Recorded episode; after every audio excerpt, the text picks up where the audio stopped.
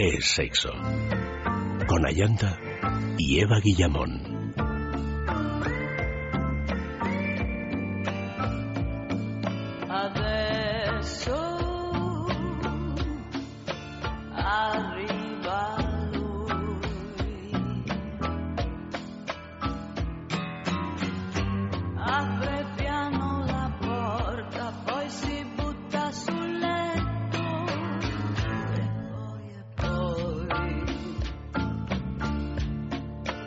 Muy buenas noches, queridos amigos. Comenzamos ya con este Es Sexo de Juegos. Esta noche, juguetes que crearon tendencia.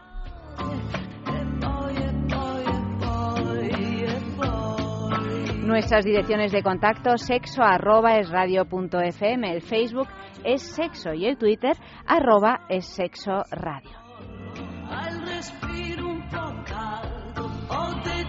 Desde que los utilizamos, los juguetes eróticos han evolucionado tanto estética como tecnológicamente. En épocas concretas, determinados juguetes han supuesto un antes y un después en nuestro estilo de vida, de tal manera que podemos decir que han creado tendencia. Esta noche descubrimos de qué juguetes se trata. Muy buenas noches, querida Eva. Muy buenas noches. Bienvenida, bienvenida Oli Acosta. Muy buenas noches, Samantha. Y bienvenido Luis M, como siempre. Hola, buenas noches. Tenemos la mesa así muy animada esta noche con un montón de cositas, además expuestas así con cierto tino. Eh, casi, casi es como si estuviéramos en la juguetería, Oli. De eso se trata. De eso se trata, ¿no? De traer la juguetería a Es Radio y de poder hablar de todas las cositas que se ofrecen por allí. Esta juguetería pues está en, eh, en Madrid, hay dos tiendas, una en la travesía de San Mateo número 12 y otra en la calle del Pez número 13. Además, por, eh, para todos aquellos que viven por el norte, pues también tenemos juguetería en San Sebastián Donostia, en la calle Usandizaga número 5, muy cerquita del edificio Cursal. O sea que no os podéis perder. Y además es importante que os, os, digamos que bueno que tenéis el 10% los oyentes de sexo de descuento si realizáis vuestras compras online. ¿De qué manera? Pues os tecleáis www.lajugueteria.com y una vez que lleguéis al final de vuestra compra, pues solo tenéis que incluir el código de descuento es sexo todo en mayúsculas y junto, es sexo, y a vuestro pedido se le descontará automáticamente ese 10%. Y como ya es tradición, pues tenemos nuestro concurso de la juguetería de todas las semanas. Ya sabéis que tenéis, pues eso, una semana entera para contestar, de lunes a, al otro lunes y podéis contestar a una pregunta muy facilita y entre todos los que acertéis por sorteo, uno de vosotros se llevará el regalo de la juguetería. El regalo de esta semana, pues eh, no es un juguete, pero en realidad es un juguete, porque cuando hablamos de, de libros, de libros además que tienen que ver con la sexualidad y con el erotismo, en realidad es un pedazo de juguete, porque además... Un objeto de placer claro, regla. Claro, y dura, dura, dura mucho. Sí, sí, a mí cuando me dicen aquello de que los libros son caros, los libros yo que sé, que cuestan 17 euros y tal, digo, pero ¿cuántas horas te pasas disfrutando de un libro y, y leyéndolo, no? O sea que hay cosas que son mucho más caras que un libro. Entonces, bueno, el libro de esta semana, Luis... Es un libro de, de pin-ups de, de Taschen editorial maravillosa, de la que siempre hablamos sí. muy bien, porque además es uno de esos libros para disfrutar y tener en la, en la mesa sí. del, de la tele, ¿no? Totalmente. Y que la gente que vaya pasando por ahí, por ahí pues eh, disfrute de esas estampas maravillosas. Sí, es, es, un libro que precisamente como es, es fresco, no es de una eh, no implica una dureza visual, ni estamos hablando de un fetichismo concreto ni nada. Eh, es un libro que acaba cogiendo, ojeando y disfrutando todo el mundo, desde abuelos a tu amigo más joven que viene a tomar café. ¿Es un libro grande, en tapa no, dura? Es un, o... es, esta es una, una edición uh -huh. más pequeñita, uh -huh. eh, fácil de, de, incorporar en, tanto en los dormitorios, si, si lo que queremos es inspirarnos para una velada interesante, como en cualquier mesa de salón o estantería. Pues participar todo, todos, muy fácil, escribiendo un correo a nuestra dirección sexo arroba esradio.fm y la pregunta es... ¿Cuál es la reina de la pasarela que ha sobrevivido a escándalos como el tráfico de diamantes o el maltrato de sus empleados domésticos? Entre otros, entre otros muchos. Esta es una mujer que hace pocos meses la dimos en las grandes mujeres en la historia de, de, Intimina. Eva la descubrió enseguida porque es muy fácil, además, es muy, muy conocida. Una pedazo de señora de piel morena muy morena y de piernas mm, eternas, eternas y eternamente bonitas, porque mm, ya tiene una edad, ya no es una jovencita esta mujer y sin embargo, fantástica. pues ahí está. Dicen que si tiene un móvil en la mano es mejor quitarse de la trayectoria del, del móvil. No vaya a ser que, claro, de, que el lanzamiento de móvil te, te deje así sin sentido, ¿no? Te abre una brecha que, oye, que tampoco es plan. Además fue, eh, mm, lo digo así como pista, eh, novia o amante, tuvo un affair con Joaquín Cortés. Sí, sí, exactamente. Y creo que tuvieron unas broncas también espectaculares. Cuatro cabezas, por cierto. Sí, le sacaba cuatro cabezas. Pero le daba unas vueltas. También, claro. Y con un zapateado pues lo arreglaba todo, ¿no? Pero creo que tuvieron ahí sus más y sus menos y algún movidón de esos de hotel. Sí, sí. algún movidón de esos de, palas. o de, ¿no? De hotel de verano era. fue por ahí por de vacaciones o algo así, me suena. Unas vacaciones sangrientas. Sí, sí, sí. Además creo que fueron literalmente sangrientas. Según recuerdo, no, no estoy muy segura. Bueno, pero salió en todos los periódicos en Incluso con la típica denuncia de por medio y todo. ¿De malos tratos o qué? ¿De quién? De Joaquín Cortés hacia ella, ¿no? pues eh, ella ella creo que lo denunció a él, pero creo que luego él contrarrenunció. Hubo así una cosa muy truculenta, pero muy típica por otra parte. Bueno, pues eh, yo creo que eh, todos o casi todos ya debéis de saber quién es esta mujer. Participad, sexo@radio.fm y llevaros este este libro fantástico. vamos con bueno la agenda que no es agenda, que nunca sé cómo cómo lo, cómo lo hemos nombrado en, en agosto. Bueno, en verano. o, consejos. Los consejos.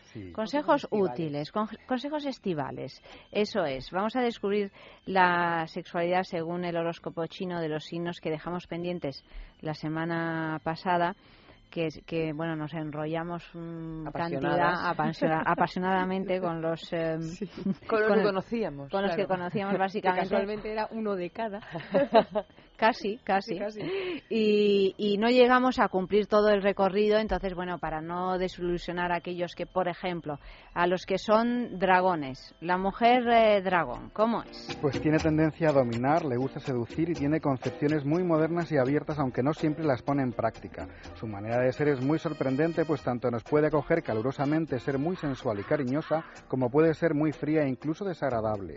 No debe olvidar jamás que es extremadamente celosa.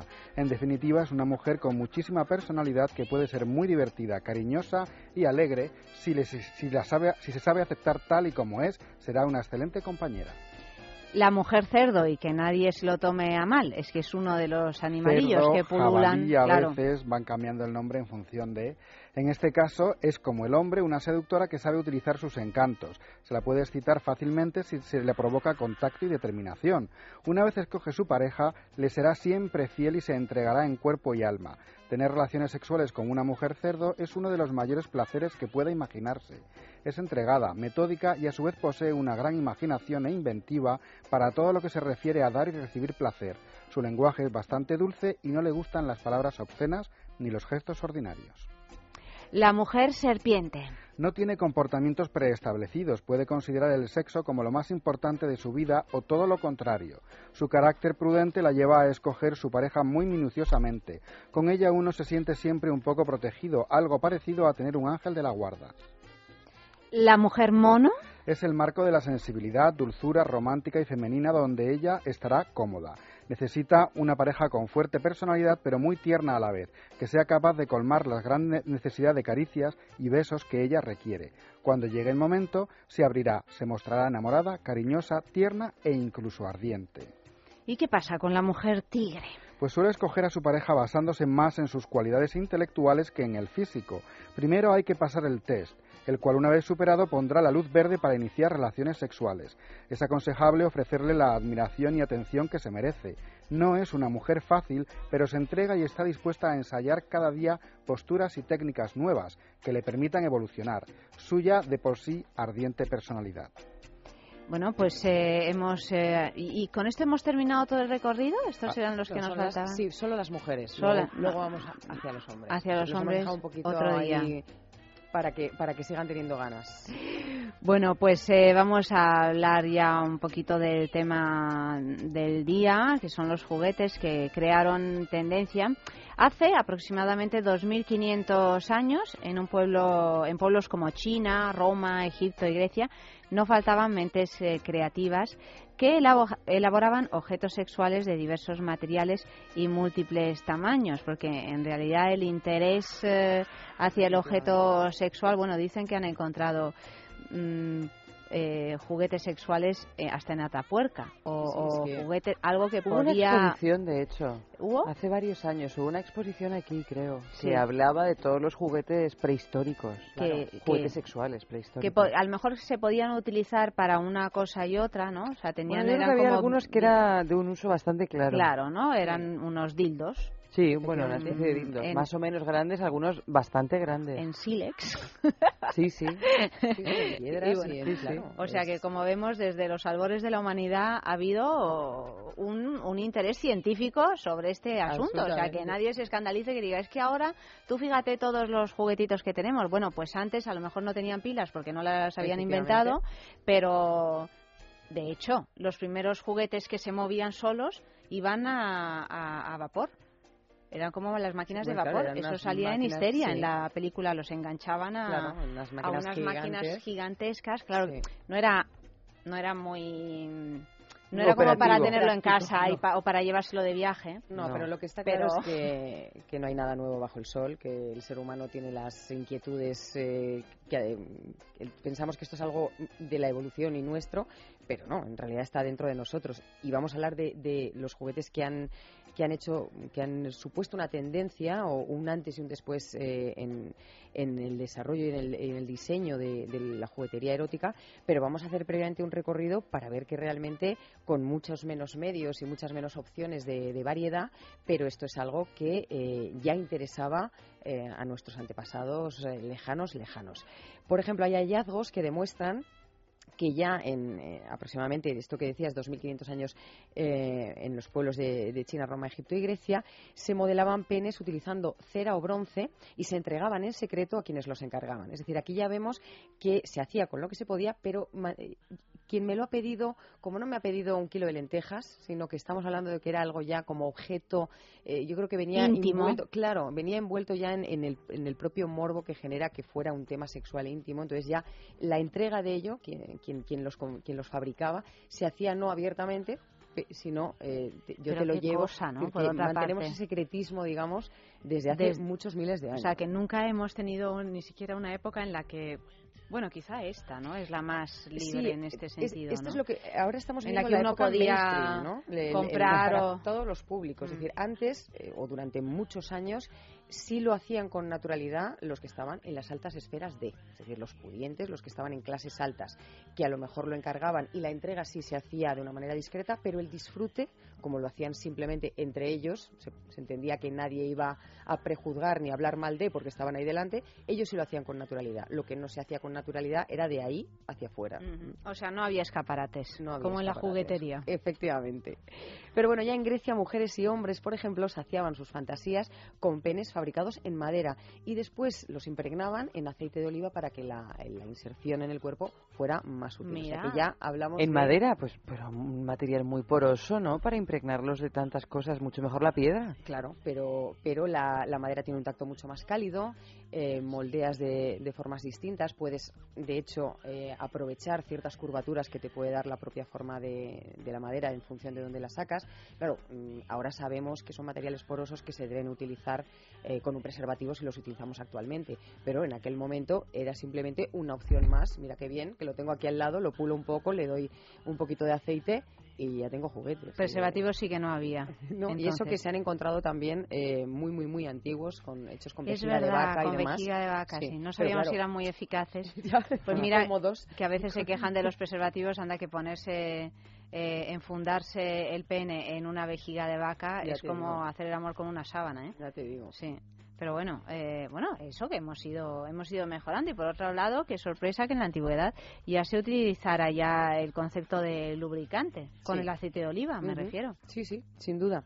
En, en Oriente Medio, por ejemplo, eh, tampoco se quedaron atrás. Elaboraron falos utilizando, y esto sí que es increíble, excremento de reses disecado, seco, y después cubierto con resina. Es decir, que aquí... No pasaría los estos de sanidad.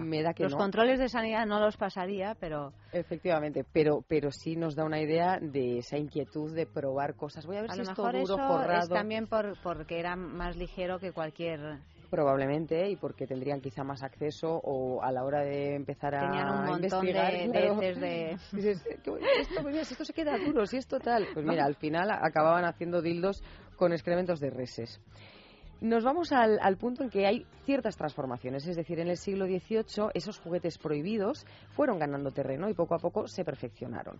Los fabricantes agregaron piedras preciosas y algunos elementos giratorios en las puntas, convirtiéndolos así en unos objetos que también visualmente eran deseables. Es decir, ya vamos un paso más allá, ya no es solo me sirve para, sino que además me llama la atención eh, desde el momento en que lo veo. Y hay un interés estético, no solo práctico, en la fabricación de este tipo de objetos. En el 19, en el siglo XIX, se introdujeron los vibradores. Lo curioso es que se introdujeron como herramientas en algunos tratamientos médicos. Que ahí es donde vamos a la ah, máquina de vapor. Efectivamente, a la máquina de vapor, porque se consideraba que la ansiedad, la irritabilidad, entre otros comportamientos, eran parte de una patología denominada histeria. Esto es absurdo, pero por otra parte sí tenían razón, porque es una mujer que no ha tenido un orgasmo nunca en su vida y que está ahí víctima de un un hombre, por lo general, ¿no? En ese, en ese momento. Y, que además tiene que ofrecerse a determinadas prestaciones sexuales. Menudo aburrimiento, ¿no? Sin, sin obtener nada a cambio, pues no es de extrañar que estuvieran algo irritables. Eso te iba a decir, histérica no sé, pero de una mala gaita eh, claro, importante. Claro. estamos aquí cuando además sabías que la satisfacción que tú no dabas la buscaban fuera. Y ah, estabas maniatada eh, en cualquiera de las de las opciones. Pero lo curioso de esto es que y yo creo que hoy en día nos, todavía con la cultura y la sociedad en la que vivimos nos resulta más chocante es que los médicos realizaban estas terapias eh, frotando y estimulando el clítoris de las pacientes hasta provocarles lo que llamaban un paroxismo histérico que terminaba con la descarga de la ansiedad contenida. Es decir eh, lo que viene siendo un orgasmo. Hoy en día imaginarte que vas a tu a tu ginecólogo porque era de manera natural. Ya no hablamos de ir de pronto a ciertos tratamientos, pues tipo tántrico, demás, donde exploras de otra forma. Pero son muy concretos. Aquí hablamos de que voy al médico a que me trate la histeria y lo que estaba haciéndole era una masturbación en toda Hombre, aquí si fueras a un ginecólogo a que te masturben, al ginecólogo para empezar lo meterían en la cárcel. Claro, por eso te digo que es, curioso que ha habido algunos casos de hecho, ¿no? Que, de alguna manera era muy reprimida en ciertos aspectos sexuales también, como no se consideraba sexual puesto que no había penetración, porque el sexo se limitaba o la concepción que se tenía de la práctica sexual era el momento en el que había un coito con una penetración, puesto que no la había porque era simplemente un masaje manual en la zona genital externa, pues eh, al final era una terapia como si nos estuvieran quitando el dolor en la espalda de una contractura, pero por supuesto acababa con el orgasmo en general de la paciente. Había ha habido todo un largo periodo en, antes de que la medicina realmente fuera medicina, porque en realidad la medicina medicina empieza en el siglo XX, no nos engañemos, ¿no?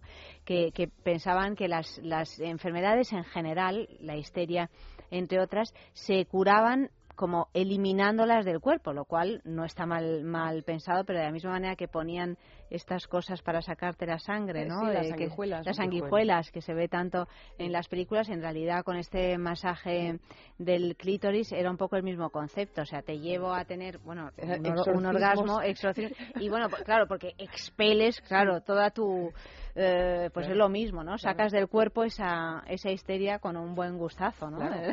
si esos médicos hoy en día eh, fueran conscientes de lo que estaban haciendo, imagino que más de uno se pondría como mínimo colorado. Sí, desde luego. Bueno, nos vamos al siglo XX. Empezando el siglo, los vibradores eléctricos aparecieron en el mercado estadounidense y aunque tenían unos precios cercanos a 200 dólares, no tardaron en ser eh, más asequibles para la media de los compradores. Lo interesante es que la excusa que tenían para poder comercializarse en establecimientos frecuentados por todo tipo de público era el de ofrecer aparatos para el cuidado facial. De hecho, encontramos muchos eh, vibradores que tienen forma un poco como de secador de pelo pequeñito, con distintos. Eh, distintas puntas que se, iban intercambiables, em, con, pues algunas eran lisas y otras iban teniendo ya como pequeños bultitos.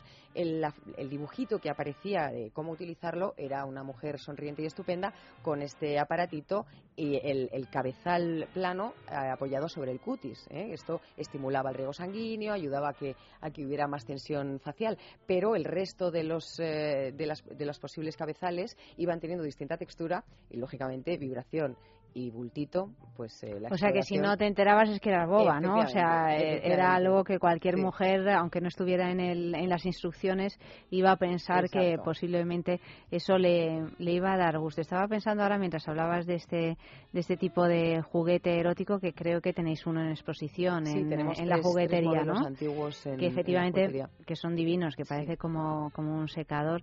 Y, estaba pensando que lo que sí falta en, en todos los eh, las marcas de juguetes que hay ahora y tal y cual, es el modelo vintage, ¿no? Claro. O sea, eso estaría bien, ¿no? O sea, sacar una línea de juguetería erótica con la reminiscencia del, del pasado, así con forma de secador, con algún mecanismo, eso sería divertido. Mezclando además la, la, tecnología de hoy en día, que es maravillosa, con bueno con, con la imagen claro ese look años 50 60 que, que por otra parte tanto éxito está teniendo en los electrodomésticos. Nos falta que salgan los, eh, los juguetes así. Lanzamos esta idea y a ver si alguien la recoge. porque vamos tiene el tamaño de un secador de, pelo de viaje pero pesa como una bombona de butano bueno pero también porque era con cable y tal en el momento me imagino que pones baterías o, o sea pilas o ya le, le estás materiales mucho más ligeros, ¿no? Pero que llama la atención porque son pequeños y cuando los coges y dices, bueno, esto es lanzamiento de piedra o, o qué. Pero bueno, ahí estaba, ahí estaba, los primeros vibradores eh, pensados para, para uso doméstico. Curioso también el origen de las muñecas, de las muñecas hinchables, porque eh, probablemente nuestra parte de nuestra audiencia no sepa que la falta de compañía femenina en las largas jornadas de, de navegación en la antigüedad hizo pues que los que los marineros pasaran grandes tormentos. ¿Qué hicieron entonces? Grandes tormentos en las tormentas. Efectivamente ¿Qué hicieron entonces? Pues crearon unas muñecas de trapo con rostros dibujados, una ropa colorida que ayudaba a disipar el apetito sexual de las tripulaciones. Pero con, o sea, con agujeros. A modo de trapo, claro. A modo de trapo, como un colchoncillo, una especie de cojincillo con cara para sentir que agarraban algo, claro. Pero no era, no era posible penetrarlas. Bueno, haciendo un agujero al saco, sí, claro. Pero vamos, que no había no era como, más como, se ha ido como se ha ido desarrollando en, la industria hasta llegar actualmente que las muñecas eh, esto sobre todo son japonesas tienen tamaño y peso real puedes decidir cómo con qué características las quieres que te la hacen a medida. a medida bueno y creo que si no me equivoco que se alquilan también. Se alquilan y, mm, con, porque tienen las partes de quita y pon obviamente las partes que se pueden utilizar directamente para mm. penetrar de alguna manera y, que se alquilan y además que cuesta un dineral, ¿eh? O sea, que te cuesta tanto... tamaño y peso real... Por eso digo, pero que, te cuesta tanto como material que... Y de una, de una creación que va más allá. Te las traen a casa. Sí, las mandan a casa, y, pero si estás en Japón puedes alquilar una habitación para estar con ellas. Sí. Ay, madre mía. Hay uno de esos hoteles extraños así ambientados en algún tipo de historias de esos de Japón. Mm. Bueno, donde te dé a ti la gana. De la muñeca hinchable, fíjate, siempre me ha dado así un poco de angustia, ¿eh? Bueno, básicamente porque es que las que hemos estado viendo durante décadas eran como de plástico era como la colchoneta de la piscina con unos Con la boca permanentemente abierta, como... Sí. sí, es una imagen que me resulta un poco agresiva. La verdad es que cuando ves las de ahora casi impacta más porque es que tienes la sensación tiene un realismo impresionante, pero al mismo tiempo está inerte. Entonces, eh, ahí ya entras un poco en esta línea de, mm, no sé, porque un juguete es un juguete. Y, pero esto impacta. Fíjate que llevo mil años viendo cosas y hay pocas que me, que me sorprenden hacia un lado o hacia otro. Y las primeras que vi japonesas de este, de este estilo, es que, claro, das una nalgada y suena a nalgada de Claro, e-, era una sensación, pero claro, solo rebota, entonces te empiezas a sentir como mal, porque una cachetada a alguien que hace de repente, hmm, gime, o te dice algo, dices, bueno, hay un feedback, pero claro, dar la cachetada, que suena a cachetada real y no hay ninguna interactuación, es un poco como, ¿qué estoy haciendo? Pero bueno, en cualquier caso, tecnológicamente hablando, son impresionantes. Vosotros no, no, no tenéis. No las tenemos en la tienda, pero sí las trabajamos por encargo. Pero ese tipo de muñecas japonesas también, o sea, ese tipo de muñecas de tamaño y peso real. Sí, sí, sí, sí. sí. Las trabajáis por encargo, pero ¿y qué precios tienen? Pues eh, depende cómo la quieras, porque claro, ahí ya cuanto más, eh, más realista, más llena de detalles y tal, más cara, pero algunas pasan los 3.000 euros. A mí me parece, sinceramente, un peligro. Creo que uno se puede confundir con una alegría. Hace poco me acuerdo que salió una noticia sobre bebés que están creando muñecos. Una, hay una, creo que es gallega la mujer, que tiene una empresa de, de, de creación de bebés, pero son muñecos. Para que te pueda vender un muñeco tienes que pasar una serie de, de test psicológicos, no hablas de compra, hablas de adopción, pues te lo pueden cuidar eh, cuando tú te vas de vacaciones no te lo quieres llevar, pero es de pelos de punta porque salió una noticia en el mundo, yo no sé si tú te acuerdas, sí, sí, me acuerdo que son eh, bebés, o sea, no son muñecos, son bebés y tienen el, el tacto, yo no lo vi porque fue una noticia que leímos en el periódico, pero tendrá un tacto, me imagino, de polipiel o de cualquier material de estos que parece piel humana. Y hay gente que yo recuerdo comentarios en la noticia que ha perdido completamente la cabeza.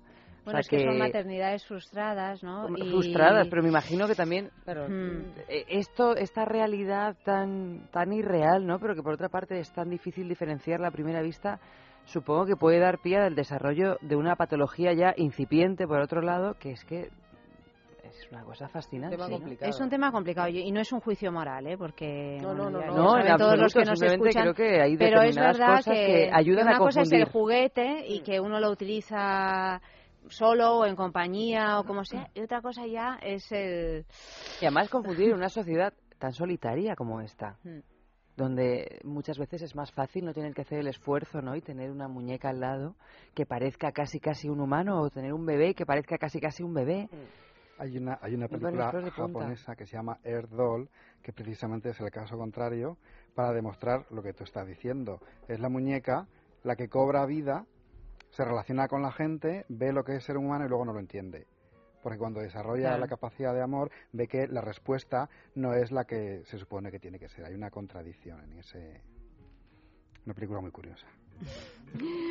Bueno, pues eh, vamos, eh, no, con gran, gran No, no hay intimina en no verano. tenemos, pero sí Mm. tenemos nuestro tema del día, nuestro concurso del balneario. Ya sabéis que os ofrecemos un fin de semana para dos personas en el balneario de la Ermida, que es un balneario fantástico que está en la entrada de los picos de Europa y podéis ver eh, todo lo que por allí se ofrece tecleando www.balneariolahermida.com. Absolutamente fantástico. Un fin de semana para dos personas con alojamiento, desayuno y circuito termal incluido, simplemente por escribir un mensaje con el tema del día. Podéis enviar los mensajes a sexo arroba es radio punto fm, también en el Twitter arroba es sexo radio y por supuesto en nuestro Facebook en es sexo. Y el tema del día, ¿cuál es? Que no lo hemos preparado. Pues el tema del día, a ver, juguetes que crearon tendencia, es el título del programa de hoy. Pues eh, Un poco de música, un poco de música y lo pensamos.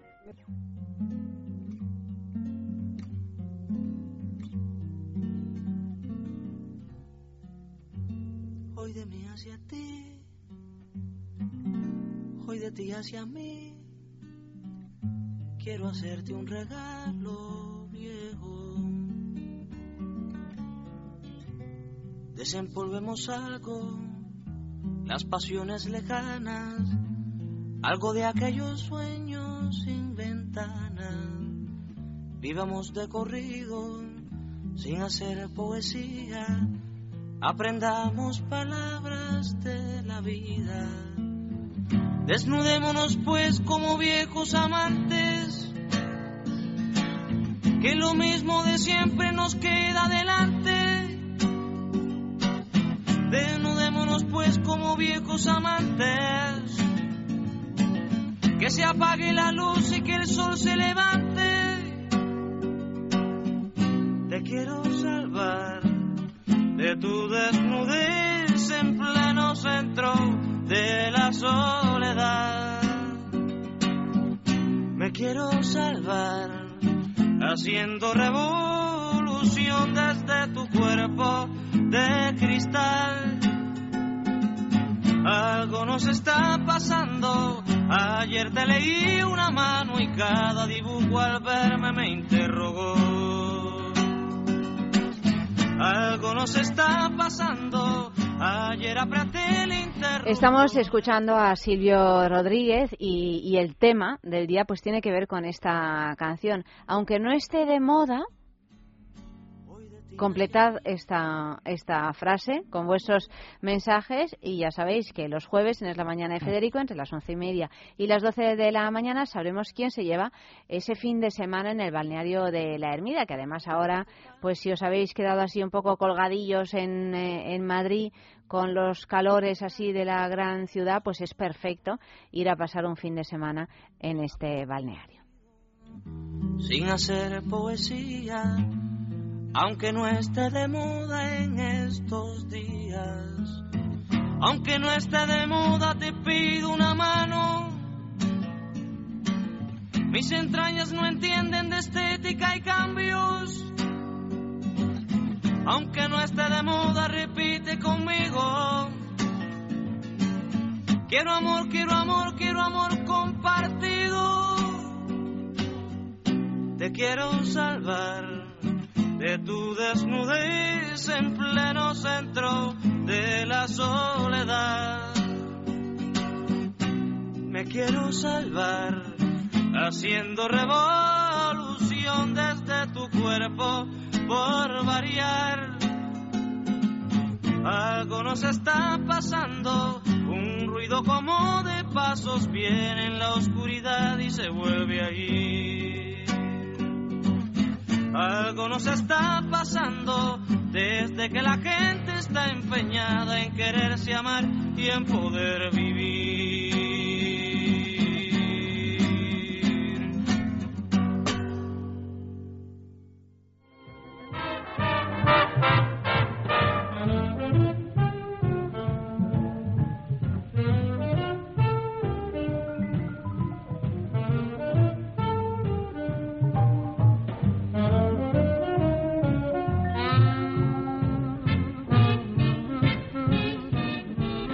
Bueno, seguimos con eh, dando pues esos signos del horóscopo chino que se nos quedaron colgados, pero en su versión masculina. Hemos hablado de las mujeres, eh, iba a decir de las mujeres cerdas, queda fatal, ¿no? De la mujer serpiente, de la mujer jabalí, de la mujer mono, etcétera. Y ahora pues hacemos lo mismo pero con los varones. El hombre dragón. Ama la vida, el ruido, la acción, el sexo. Es un ser polivalente por excelencia y por ello no debemos asombrarnos si nos lo encontramos en las situaciones más dispares. Tiene un- una gran facilidad para pasar de un extremo al otro en cuestión de minutos. Su vida privada está basada en el sexo principalmente. Posee un pene muy hábil que complementa a la perfección su imagen de seductor. Todo ello no impide que pueda ser un compañero cariñoso y fiel. Es un hombre generoso y está siempre preparado para hacer el amor incluso de forma repetida. Con el hombre dragón es recomendable que sea la pareja quien tome la iniciativa y si es de forma apasionada, mejor. El hombre cerdo. Es el hombre de las mil caras. En el apartado sexual puede ser dulce, tierno, delicado y lleno de atenciones, aunque también sorprendernos con una actitud arrogante. Según el horóscopo chino, su pene será siempre un buen instrumento de placer. Su cualidad más importante es su simpatía. Pueden ser románticos en ciertas ocasiones y después convertirse en unas fieras. El hombre serpiente. Es el mejor espécimen de sex symbol que se pueda encontrar. Sus reservas y recursos son enormes e interminables. Necesita una compañera particularmente fuerte y que esté siempre preparada para todo y en cualquier situación. Su pene es de una eficacia increíble. Será capaz de saciar toda el ansia de su pareja. El placer y el orgasmo están garantizados, pero no todo es de color de rosa. Tiene una mentalidad muy machista. El hombre mono. Es un artista y posee una gran imaginación. Le encanta bromear, ligar y hacer el amor. Tiene un gusto bastante desarrollado y por ello necesita de un ambiente cálido y sugestivo para hacer el amor con su pareja. Es muy romántico y su imaginación desbordante le lleva en ocasiones a perder el control con la realidad, el contacto. Y es importante no dejar en un segundo plano el disfrute sexual, porque si no, se aburrirá. Y ya para terminar, el hombre tigre. Es el más poderoso y dulce al mismo tiempo. Suele poseer un buen órgano y se siente el rey. Le gusta dominar, pero sin llegar a abusar de su superioridad. Tener relaciones con un, tigre, con un tigre es algo que recordará, pero no solo por la calidad, sino también por la cantidad. Su peor enemigo es cuando falla su erección. Bueno, pues ya tenemos las ideas ya sabemos más a qué atenernos. Claro. A mí el tigre, ya lo dije el otro día, que... ¿Te gusta? Pues te gusta. gustará mi padre, que también es tigre. ¿Es tigre? Yes. Mira tú, mira tú. Bueno, aquí eh, tenemos un sexo en la calle que ya veo que vamos a lo que realmente divierte, que son las preguntas íntimas, las preguntas en las que se desvelan secretos, ¿no? Sí, como además nos han demostrado que ya son de casa y nos lo cuentan todo a Nos corazón cuentan abierto. todo. Aunque no se lo preguntes, él te lo cuenta. Sí, la- O sea que se- mejor bien. Pero qué divino, a mí me encanta la gente que habla del sexo A mí así. también. Eh, por un lado me produce mucha curiosidad y por otra parte me parece estupendo. Bueno, pues ¿qué hemos preguntado en el sexo en la calle? Pues les hemos preguntado cuál es ese juguetito que supuso un antes y un después en sus relaciones íntimas.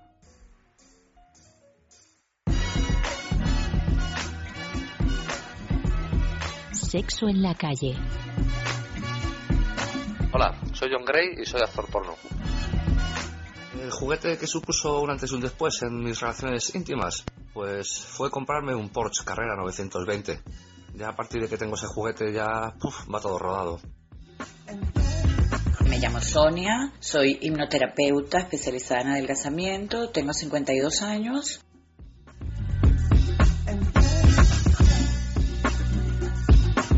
Hola, soy Carlos Trova y soy cantante. El juguete que a mí más me sorprendió fue una anilla vibradora que me compré de Lelo y la verdad es que es un antes y un después porque, bueno, es por así decirlo, eh, el pene se convierte en un vibrador automáticamente, entonces eh, pues juegas con ventaja. Hola, soy Gloria y soy abogada matrimonialista. Pues como yo entiendo por relaciones íntimas, también relaciones, por supuesto, conmigo misma, te diría que sin duda el vibrador. Cuando llegó un vibrador a mi vida, cambió mi, totalmente mi manera de masturbarme, mi manera de, de jugar y vamos, creo que es el, el juguete estrella. Y luego ya ahí pues hay distintos tipos, pero siempre que vibre. Hola, soy Pelayo y soy publicista. Pues sin duda el juguetito es el estimulador anal. Vamos, la primera vez que lo probé y lo probé en pareja, pues supuso un antes y un después. Ahora no puedo vivir sin él. Me llamo Sonia, soy hipnoterapeuta especializada en adelgazamiento, tengo 52 años. A ver, juguetes, no me acuerdo el nombre, lamentablemente, pero seguro que vosotros lo sabéis.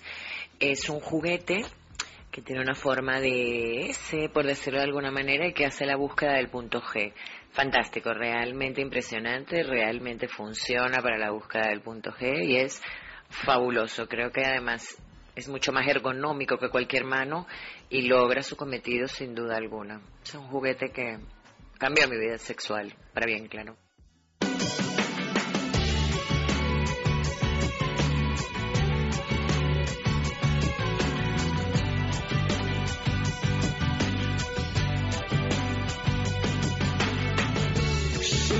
change.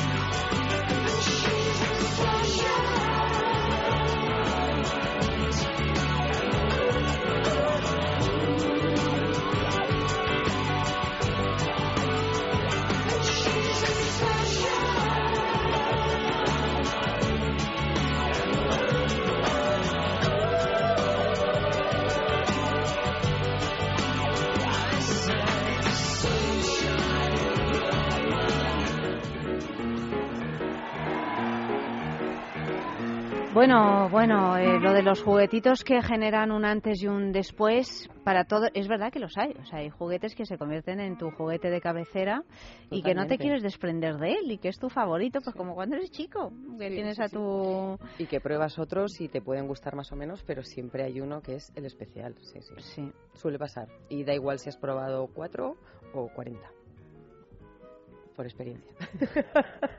Hombre, claro, aquí en esta mesa la que más ha probado de todo me imagino que por es trabajo, por trabajo. No, no, has elegido un trabajo, oye, Interesante. interesante, eso es una opción inteligente en la vida, elegir un trabajo que gusta.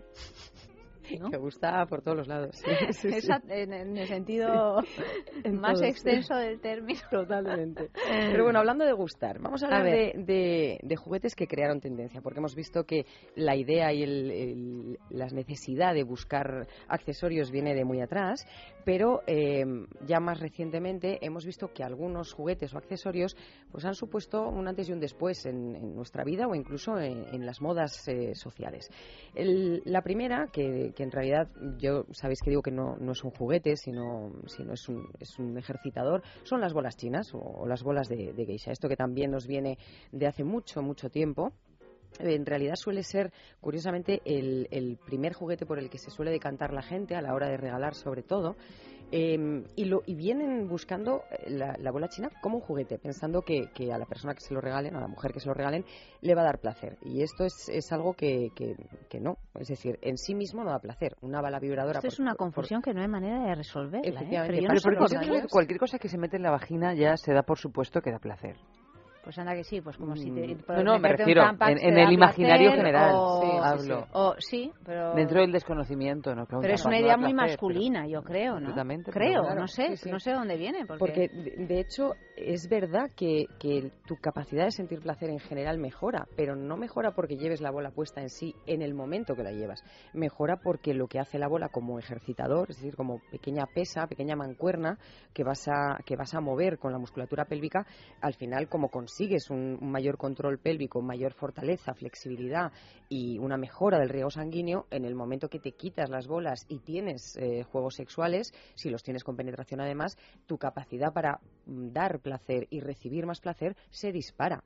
Pero no es eh, no es en sí la bola la que te da la que te da el placer. Ahora sí es verdad que eh, crearon toda una tendencia y que hoy en día más que tendencia es de hecho un accesorio que se recomienda em, pues cada vez más por, por ginecólogas por, profesionales que tratan el tema de la salud íntima femenina como un accesorio muy válido para mejorarla y para para ayudar a la mujer a tener mayor control sobre la musculatura pélvica entonces lo hemos metido en juguetes que crearon tendencia porque de alguna manera y por las formas y diseños que tienen ahora sí parecen juguetitos, pero que nadie piense que en sí mismo, o que en sí misma la bola nos va a dar eh, pues más placer de lo, de lo que podría ser un dedo metido quieto. Es decir, porque además la bola, como en general no, no las que son específicas para trabajo pélvico no vibran, pues en principio no te da un estímulo añadido.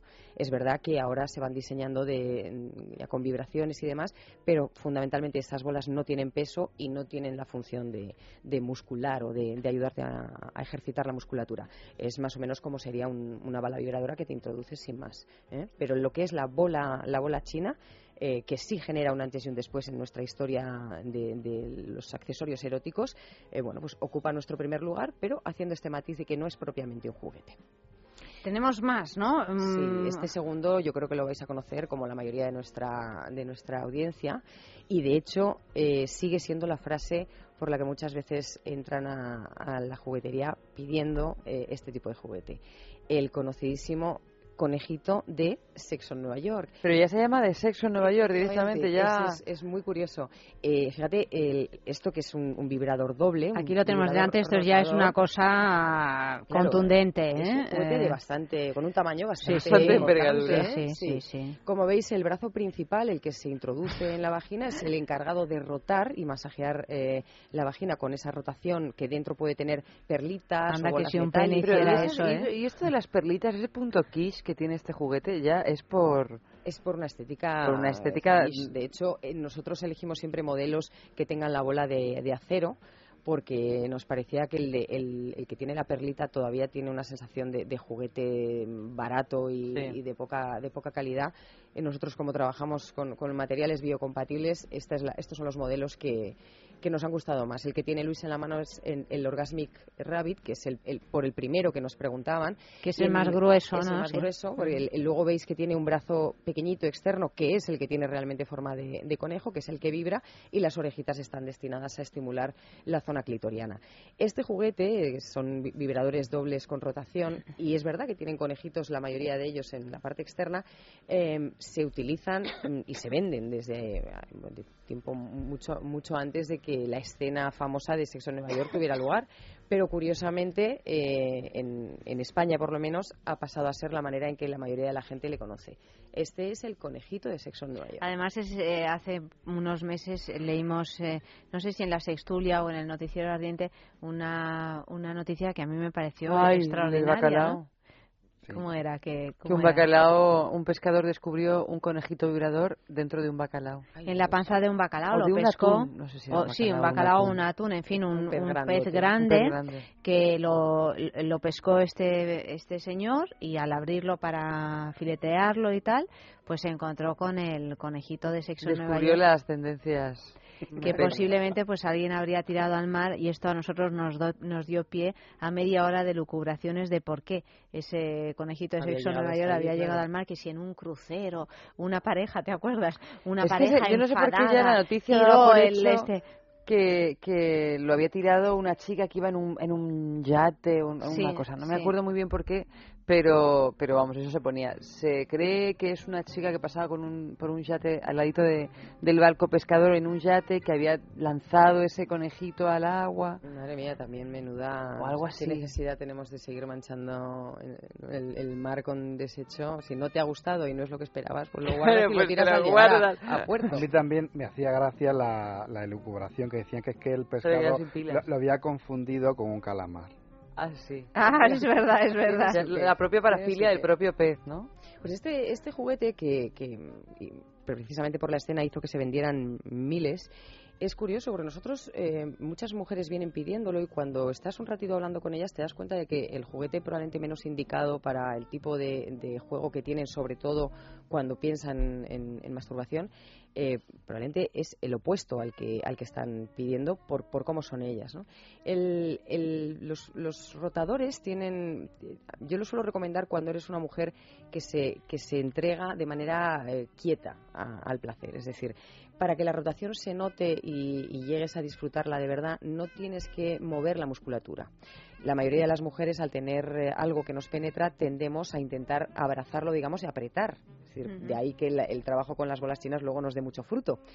Pero claro, si haces esto con un, con un vibrador de este tipo, rotador, y tienes una mínima fuerza en, en la musculatura pélvica, acabas frenando Claro, la- eh, la la rotación, rotación. y entonces te acaba poniendo de mala gaita. Porque lo Claro. que... De ahí que lo tires al mar. Efectivamente, Ah, yo tengo la sensación ser, a de lo que... mejor esta Olin chica nos dice, ha- Pero, qué rotación ni rotación, si esto no hace nada, claro, seguramente Me han vuelto a tomar el apretando pelo. Y lo, y lo acabas parando. Entonces, son muy, muy estimulantes cuando de verdad sabes, eh, o lo que te gusta es entregarte de hazme lo que sea, o en este caso que el conejito haga su función, y te entregas eh, relajando la musculatura vaginal para sentir bien el masaje. Porque si no, sin duda, es- mucho más interesante para un perfil de, de las mujeres que aprietan y tratan un poco de, de- sentir eh, y de ir moviendo el juguete con la musculatura. Es mucho más interesante un vibrador que no rote, porque esto, por más que apretemos, no lo vamos a parar. Pues eh, más juguetitos, las anillas vibradoras. Sí, las anillas vibradoras. Hay un eh, montón también, muchas. podemos elegir realmente. Hay muchas. En Me gusta que las llames vibradoras y no estranguladoras. Estranguladoras. No, Pero bueno, es que no todas las estranguladoras vibran, ¿no? No, de hecho es que la función estranguladora. no es eh, estrangular. Ya, pero es- se llama anilla estranguladora. Claro, pero, pero, es que ¿cómo me se llama consolador? o sea, y yo, me niego a pronunciar esa Ah, palabra. pues o sea, me parece bien, desterremos es que es los términos negativos, sobre todo porque para una persona que se inicia, que tenga ciertas dudas, en el momento que le dices, ¿y qué te parecería una anilla estranguladora? Pues sale corriendo. No, no, claro. ¿Qué me es va a que, parecer? lógicamente, a mí me, pare- pasaría lo mismo. Pero de todas maneras, ¿cómo se llaman todas esas anillas que, que no son vibradoras? Porque yo recuerdo haber visto anillas aquí que estrangulaban o apretaban o como se se diga, pero no vibran. Anillas para pene. En el momento que eh, entiendes ah, eso, anillas para pene, claro, claro. porque es un anillo más que se coloca en el aséptico, pene claro. y tiene una función.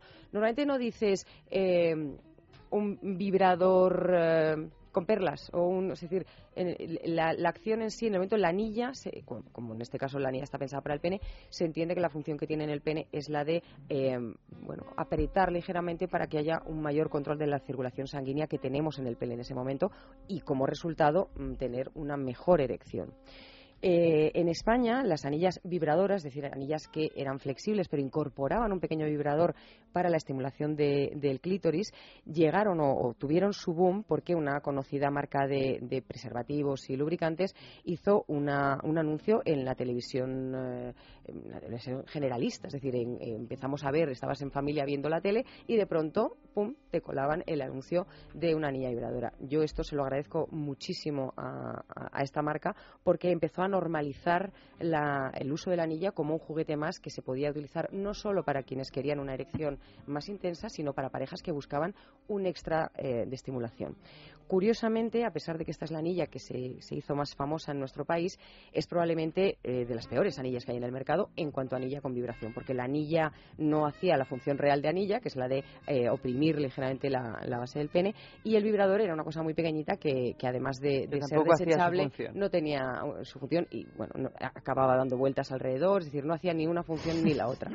Pero es verdad que eh, desde nuestro punto de vista supuso un primer juguete para el disfrute simultáneo en pareja. Es decir, es verdad que una pareja puede jugar con un vibrador, yo te estimulo a ti, tú a mí, etcétera.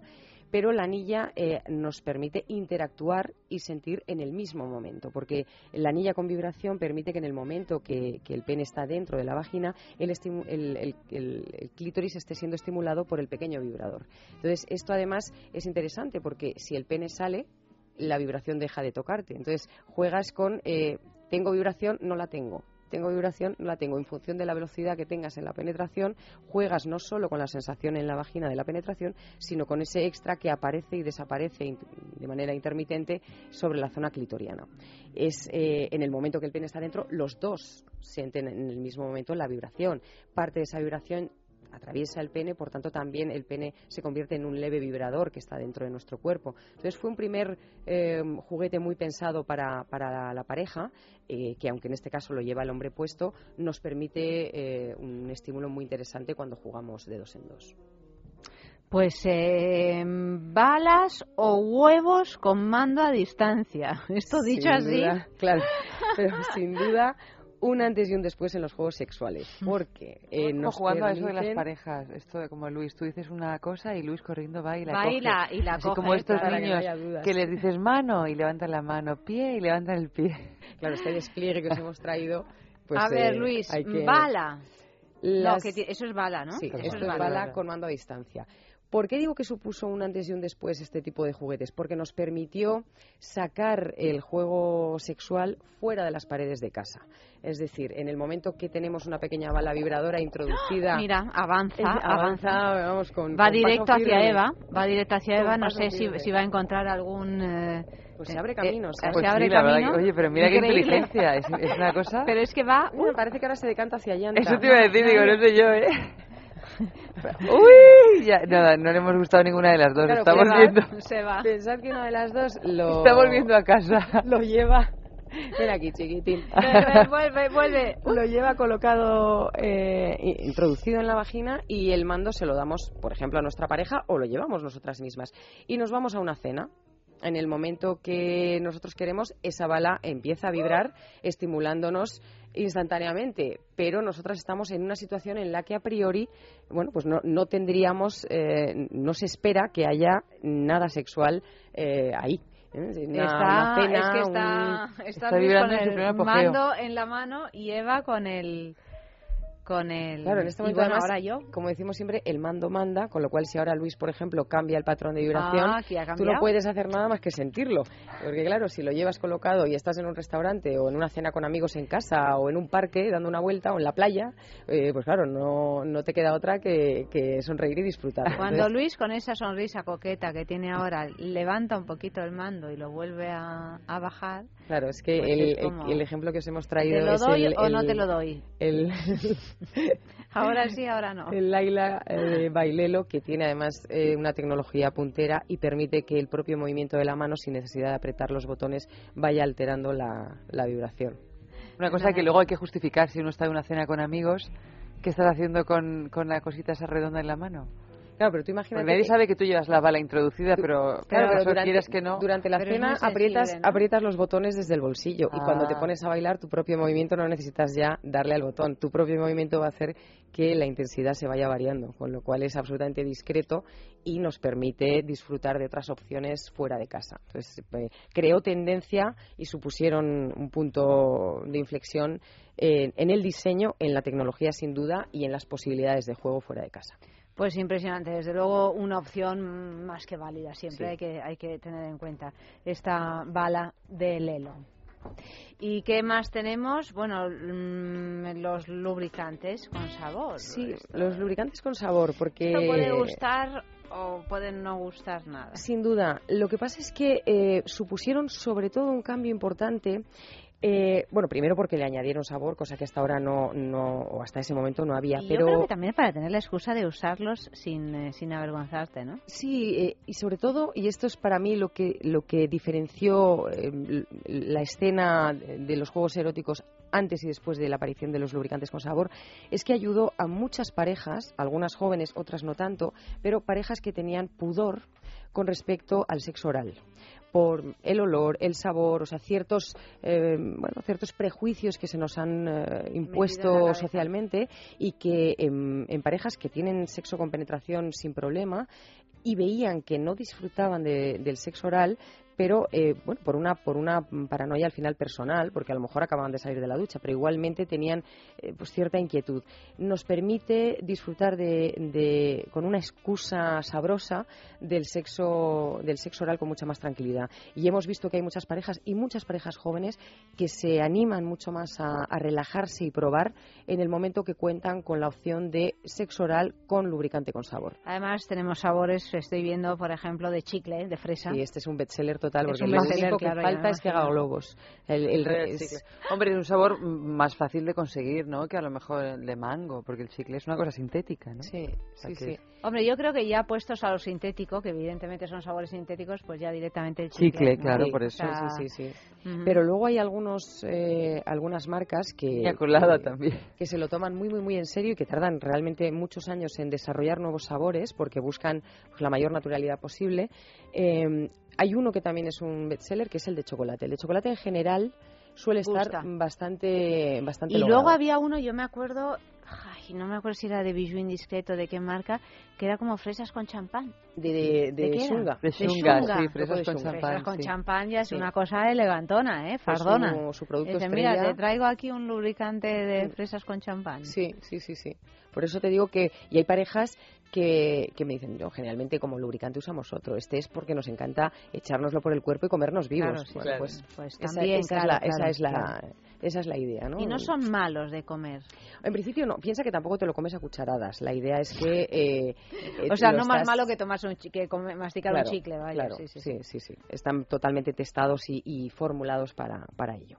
Eh, los vibradores con cargador sin duda, y aquí hay que darle fundamentalmente el mérito a nuestra marca sueca Lelo, porque reinventaron el vibrador y marcaron un claro antes y después en la industria, obligando al resto de las marcas a ponerse mucho la pila en el desarrollo de materiales, formas, colores y sobre todo tecnología. Hasta ese momento los vibradores estaban eh, inexorablemente unidos a un cable eh, o tenían, o tenían Pila, no había la opción de recargarlos como un teléfono móvil.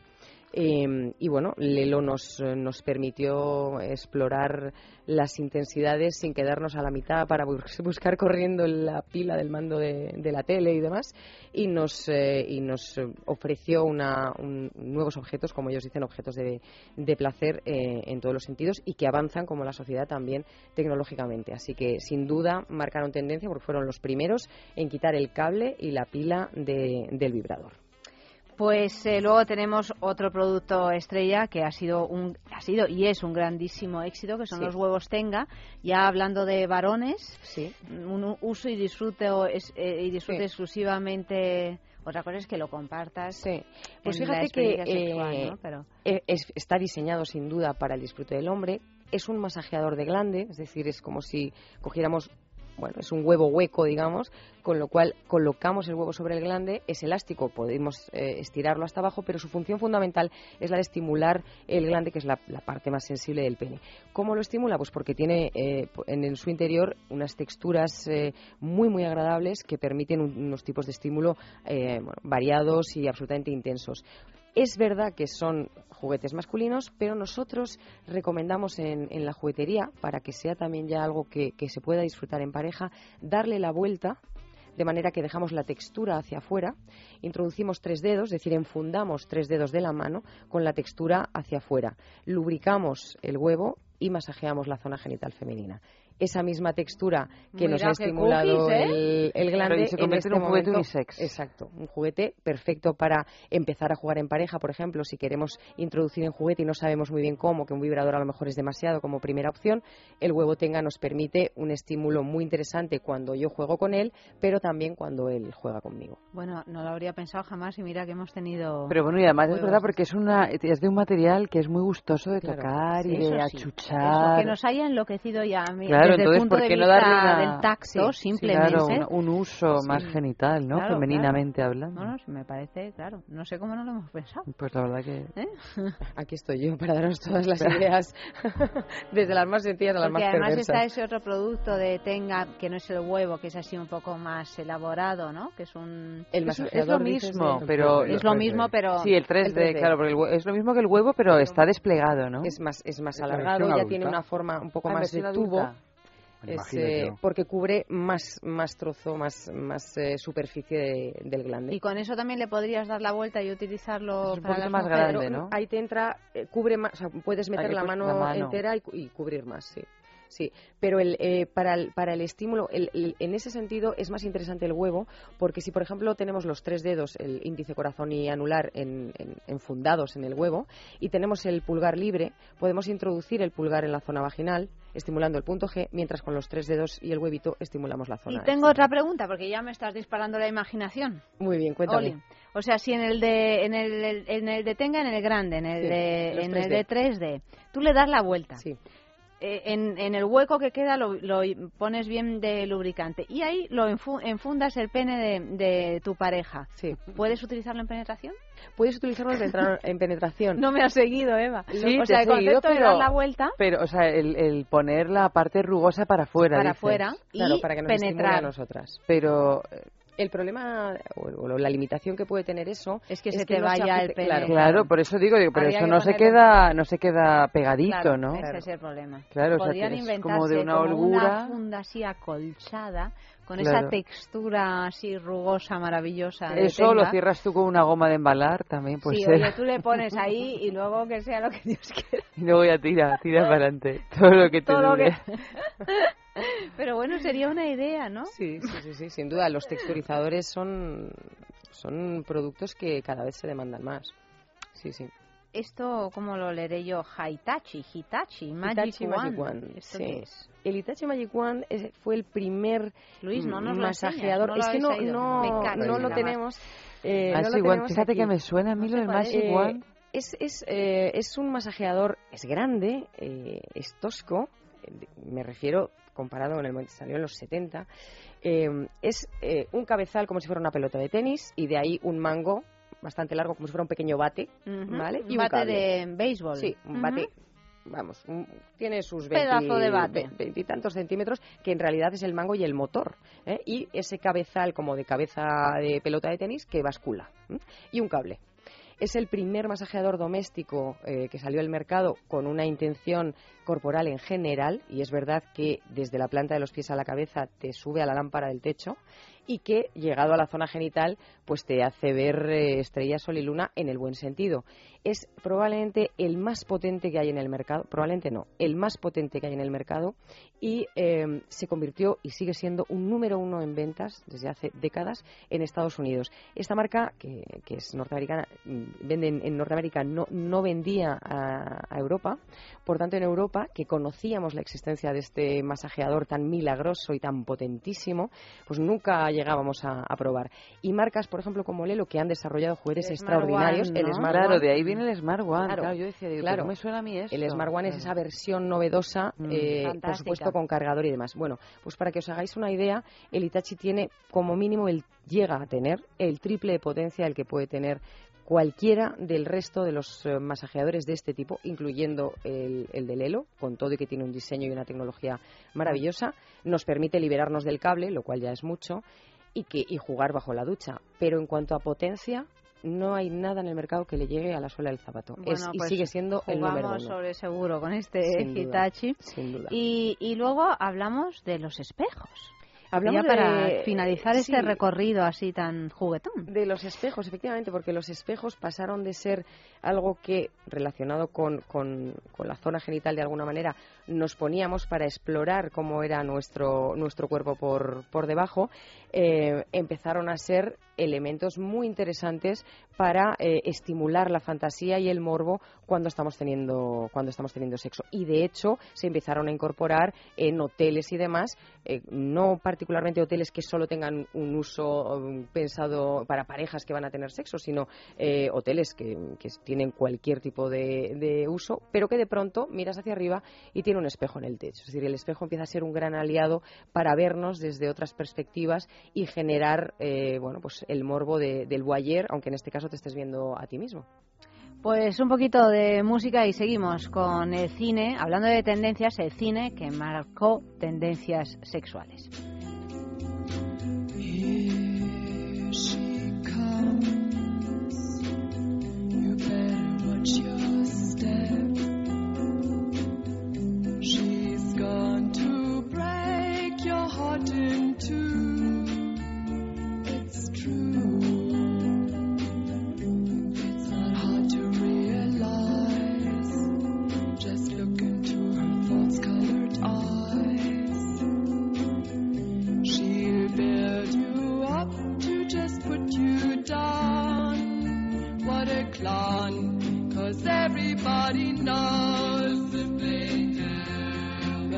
she does to please. She's just a little tease.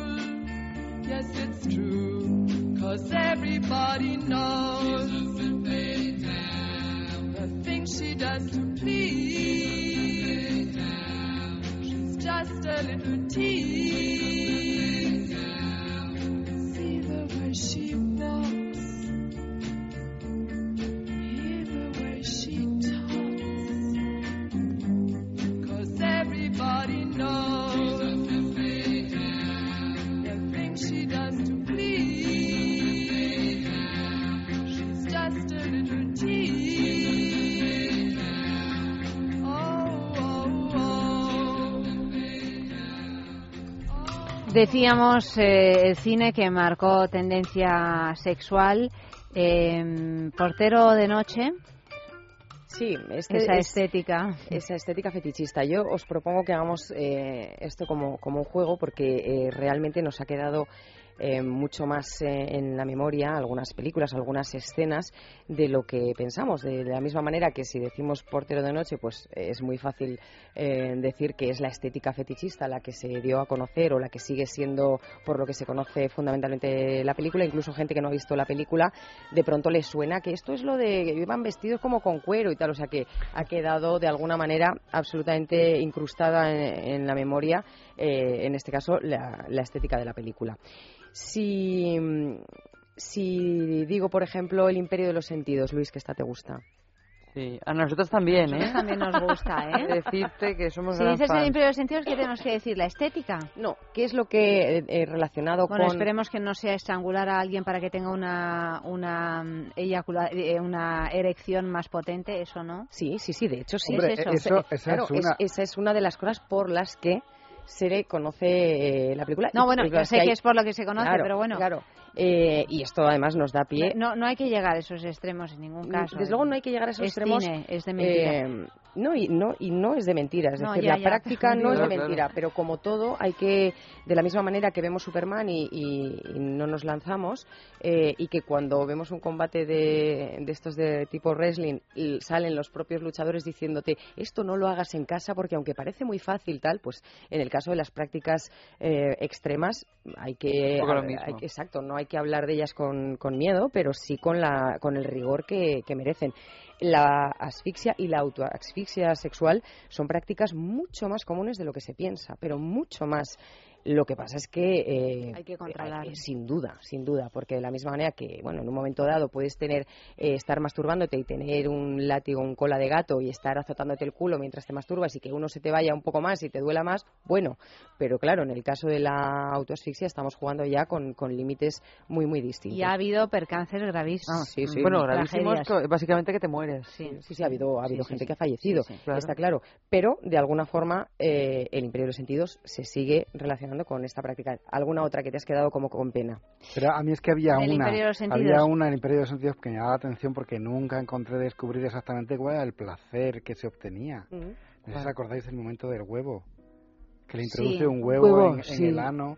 Claro, Sí. yo, claro, yo también la vi muy pronto. Pero, claro, lo- pero eso luego... peligro, eso- eso- Yo, yo me decir, quedaba digo, es pensando, que digo, ¿pero es un huevo cocido, es un huevo normal o es Bueno, el yo rollito creo de que ver esa si se pregunta nos no la hemos rompe? hecho todos, ¿eh? La de si Pero es un que huevo... eso puede quedarse ahí... Bueno, puede quedarse Bueno, ahí, puede irse. los romperse dentro, puede irse hacia el intestino. Claro, ahí me refiero. Eh, Ahí, en, en toda la, en la nave espacial. Sí, sí, el, el ano no tiene tope. Claro. Mm.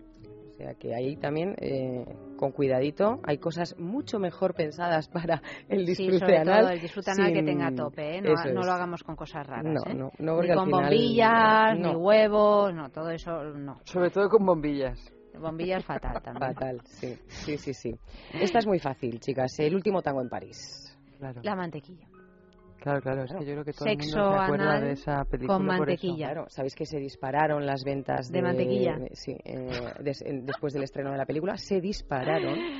Y, y es Que curioso además, porque es que yo creo que ella no sabía, ¿no? Que, que, que lo iba a utilizar él. Fue una cosa, una improvisación de Marlon Brando.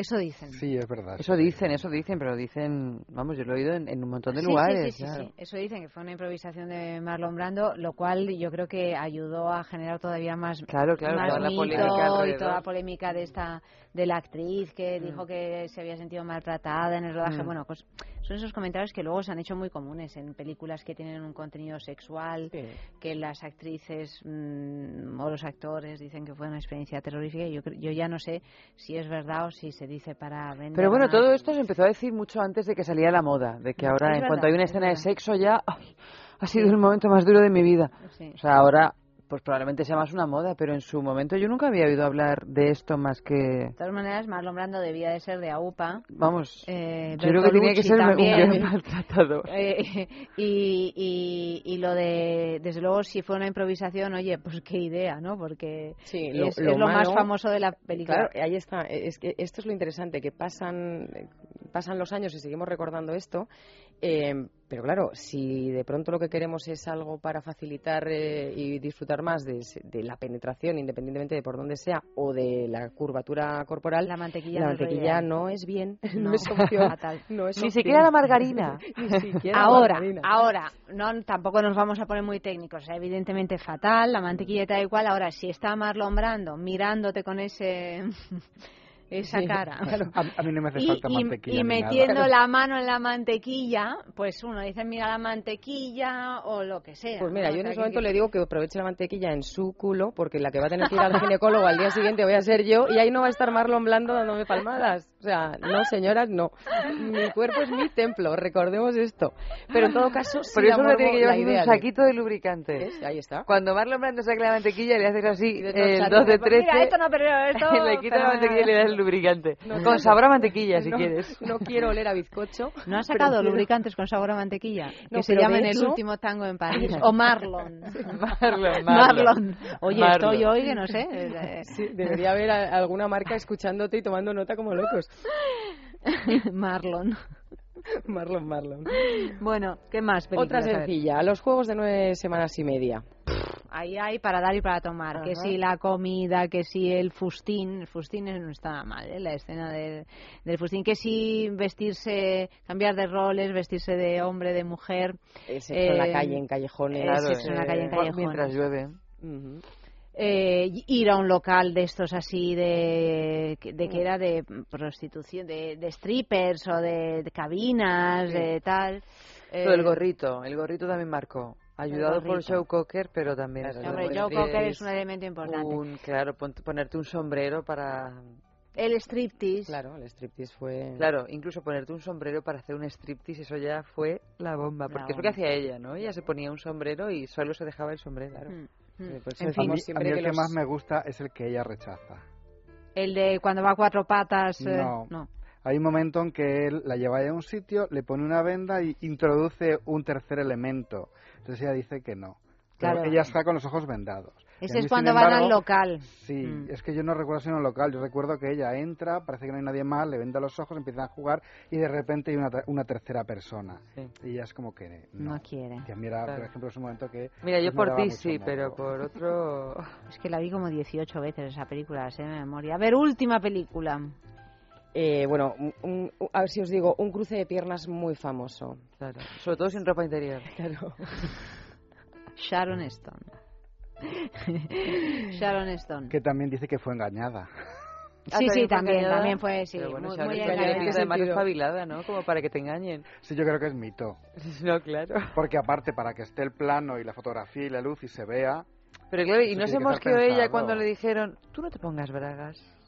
Hija, sí, en realidad está demostrado que llevaba bragas y todo, que es toda la imaginación de quien la ve, que no se ve. No ¿Ah, se sí? ve nada. Es un cruce de piernas en la que ella separa los muslos, pero si tú ves esa secuencia, verse, se ve una Pero claro, oscuridad. en un momento previo la hemos visto ponerse un vestido sin ropa interior. Sí, por eso sí pero acuerdo eso yo. te lleva A a, pensar, al claro, a claro. pensar que efectivamente ella pues lo está dando todo O en sea, ese fue momento. engañada, quiere pero decir que su pubis no salió en directo, en antena. no sale, no, yo sé, se ve una Ella pensaba oscuridad. que le iban a sacar el pubis, pero creo finalmente sí, ¿eh? Le iba a poder no. pedir un poco Mira, más. miraros Claro, otra pero- vez esa escena, hay que Sí. volver a, a verla, porque verse se No ve, una oscuridad. En fin, un último sexo en la calle de esta noche, de esta primera parte, con la siguiente pregunta. ¿Cuál es ese juego o fantasía sexual que siempre has querido que alguien te proponga, pero nadie se atreve?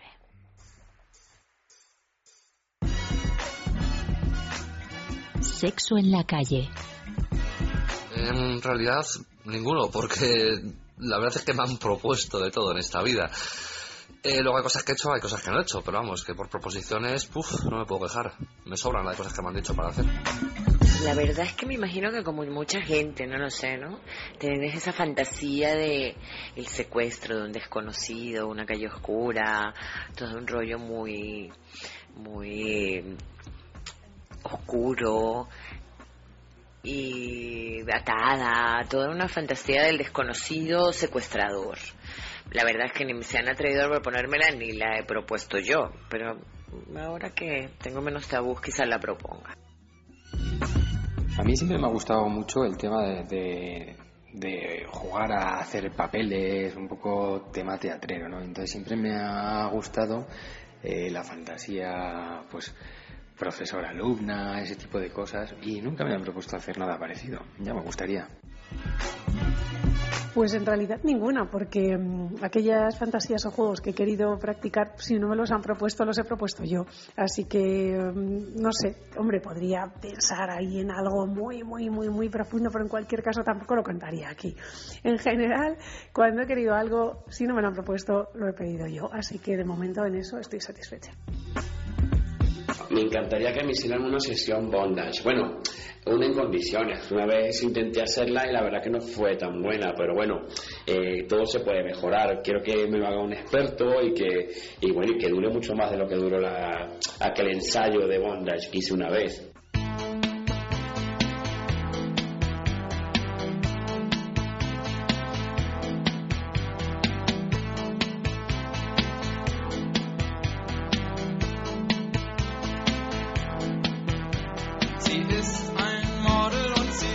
Señores, hasta aquí hemos llegado con esta primera parte de sexo. Oli, buenas noches, muchísimas gracias. Me seguiría un buen rato más hablando de cine porque me gusta, me gusta cuando.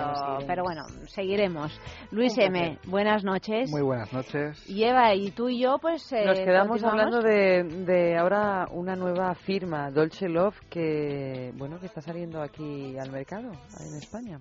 Pues hablamos de Dolce Love y nada, en unos minutitos después de la canción.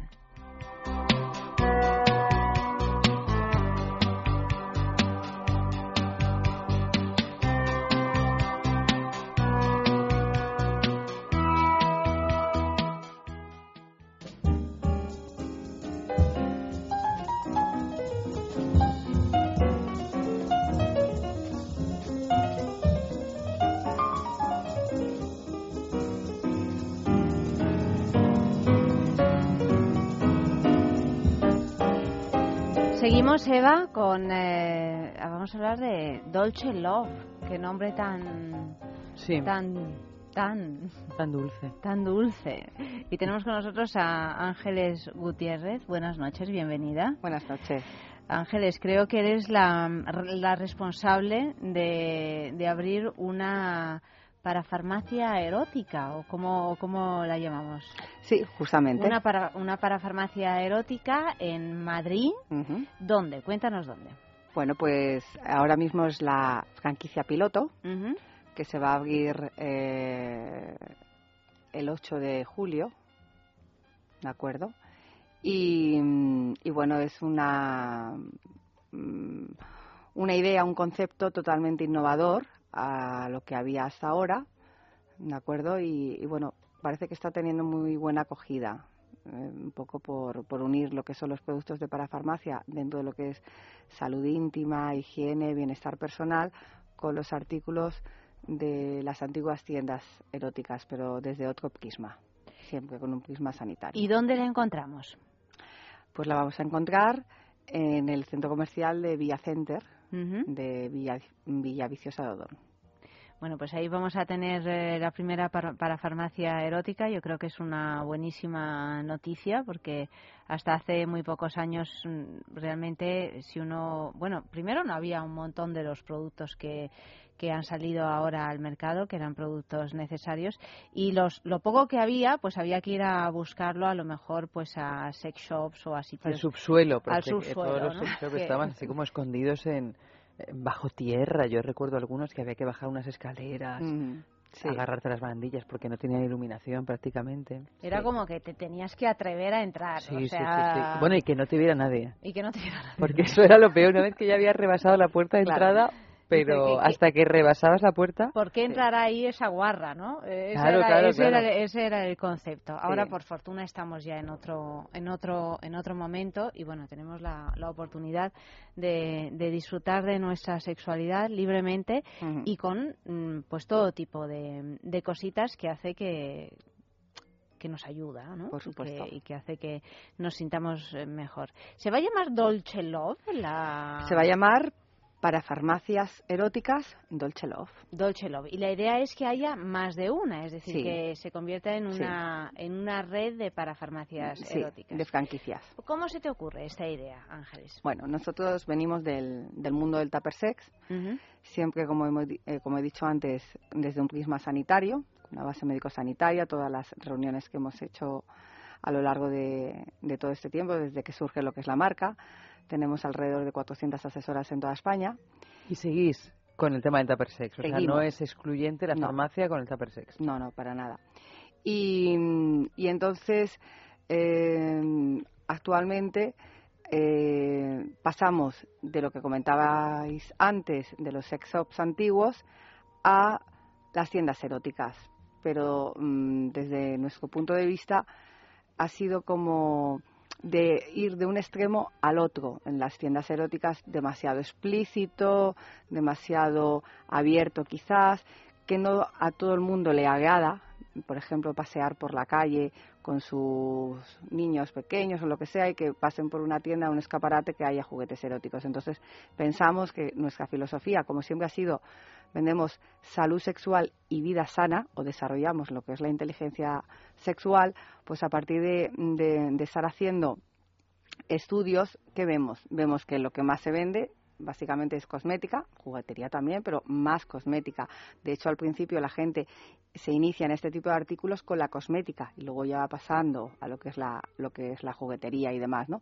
Y entonces pensamos, bueno, pues si las farmacias y parafarmacias tienen un montón de líneas distintas mm, para, para este tipo de artículos de bienestar personal y salud íntima y, eh, y de productos eh, sexuales, ¿por qué no nosotros llevado a, eso? Entonces nosotros si vendemos salud y vida sana, de ahí es como surge la parafarmacia, que va a haber productos de parafarmacia relacionado con lo que comentamos y luego evidentemente la línea que pueda haber una tienda erótica mm, expuesto de una manera distinta, es decir, en un escaparate jamás va a haber juguetes eróticos.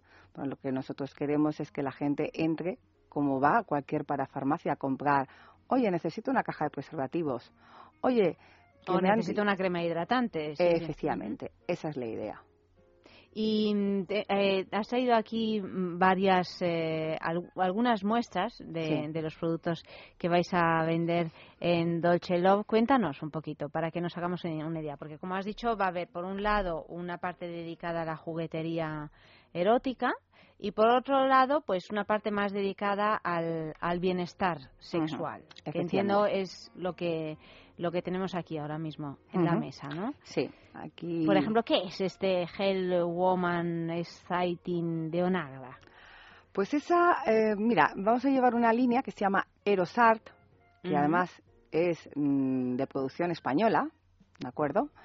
Eh, marca española, em, que es una línea de productos de farmacia, pero dirigida al, a lo que es la línea erótica.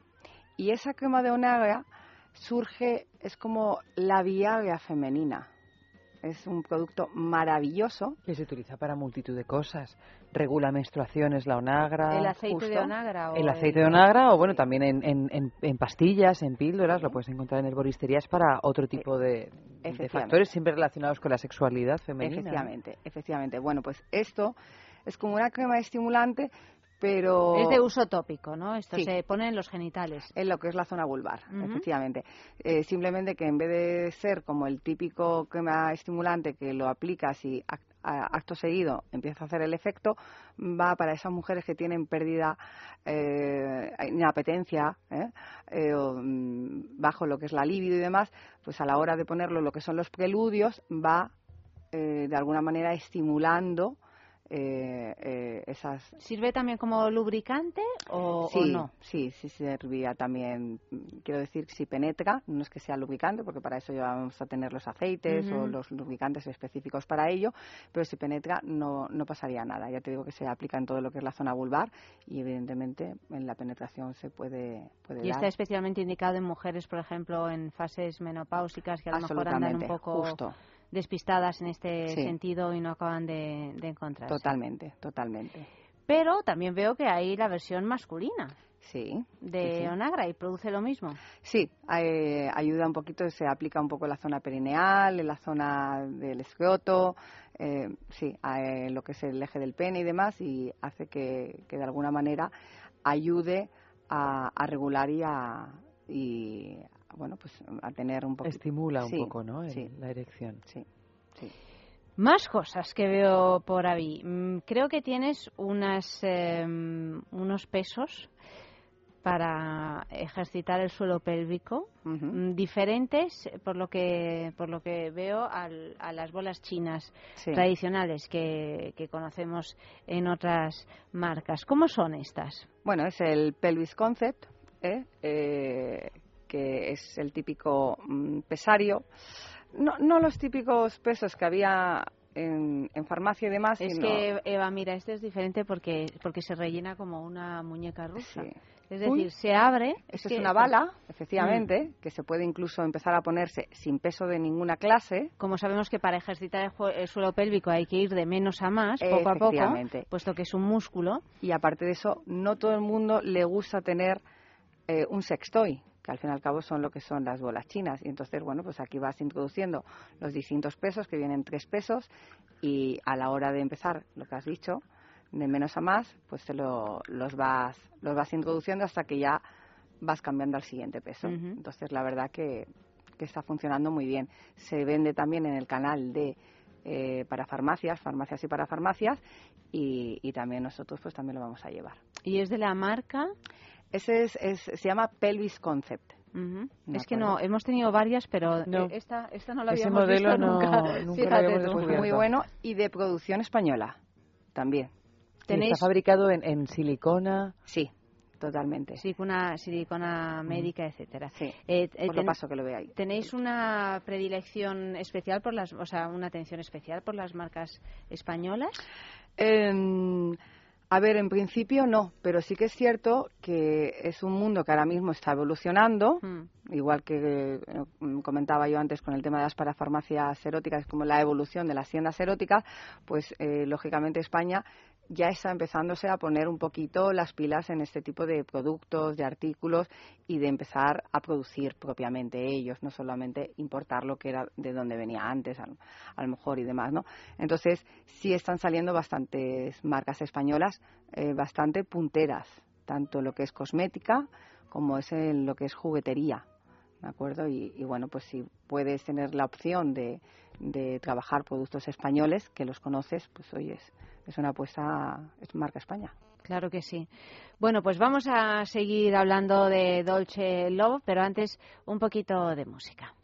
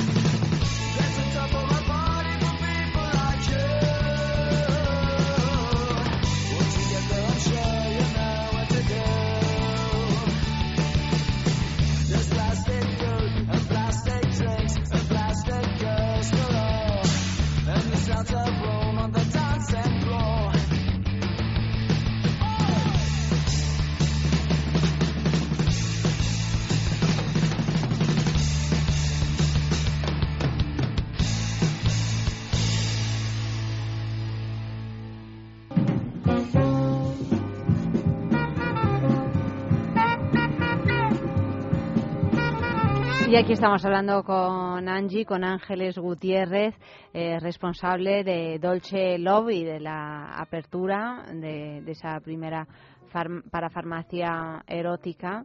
Eh, en, el que, en la que encontramos pues todo tipo de, de productos. Por ejemplo, tenemos aquí alguno más, bueno, veo un montón, pero hay uno ahí atrás que es una caja verde. eh, a ver, sácalo, sácalo. Esa, ¿eso qué Esta. es? ¿Eso qué es? Bueno. Soft cap. Soft cap. Eh, también español. Español, por eso digo. A ver, enséñanosla qué es. Bueno, esos son... ¿Se puede abrir o no? no. Sí, sí, por supuesto. ¿Sabéis las copas vaginales? Hombre, somos unas eh, fan totales de Vale, las copas vaginales. estupendo. Pues esto es una copa, solamente que la copa esta, en principio, te permite eh, tener relaciones sexuales durante el tiempo que la llevas puesta. Es como las esponjas. No, ¿Y cómo esas son es? estas, que también son españolas. Pero ¿y entonces cómo funciona? Eh, Te voy a obligar a abrirla. Sí, bueno. Bueno, la verdad que es que yo no había oído en la vida hablar de una es copa. muy, no- muy novedoso, muy novedoso. Eh, es como ¿eh? una especie de, eh, De- de diafragma, pero sin Sí, llegar a ser diafragma, sí. ¿de acuerdo? Sí, Flexible.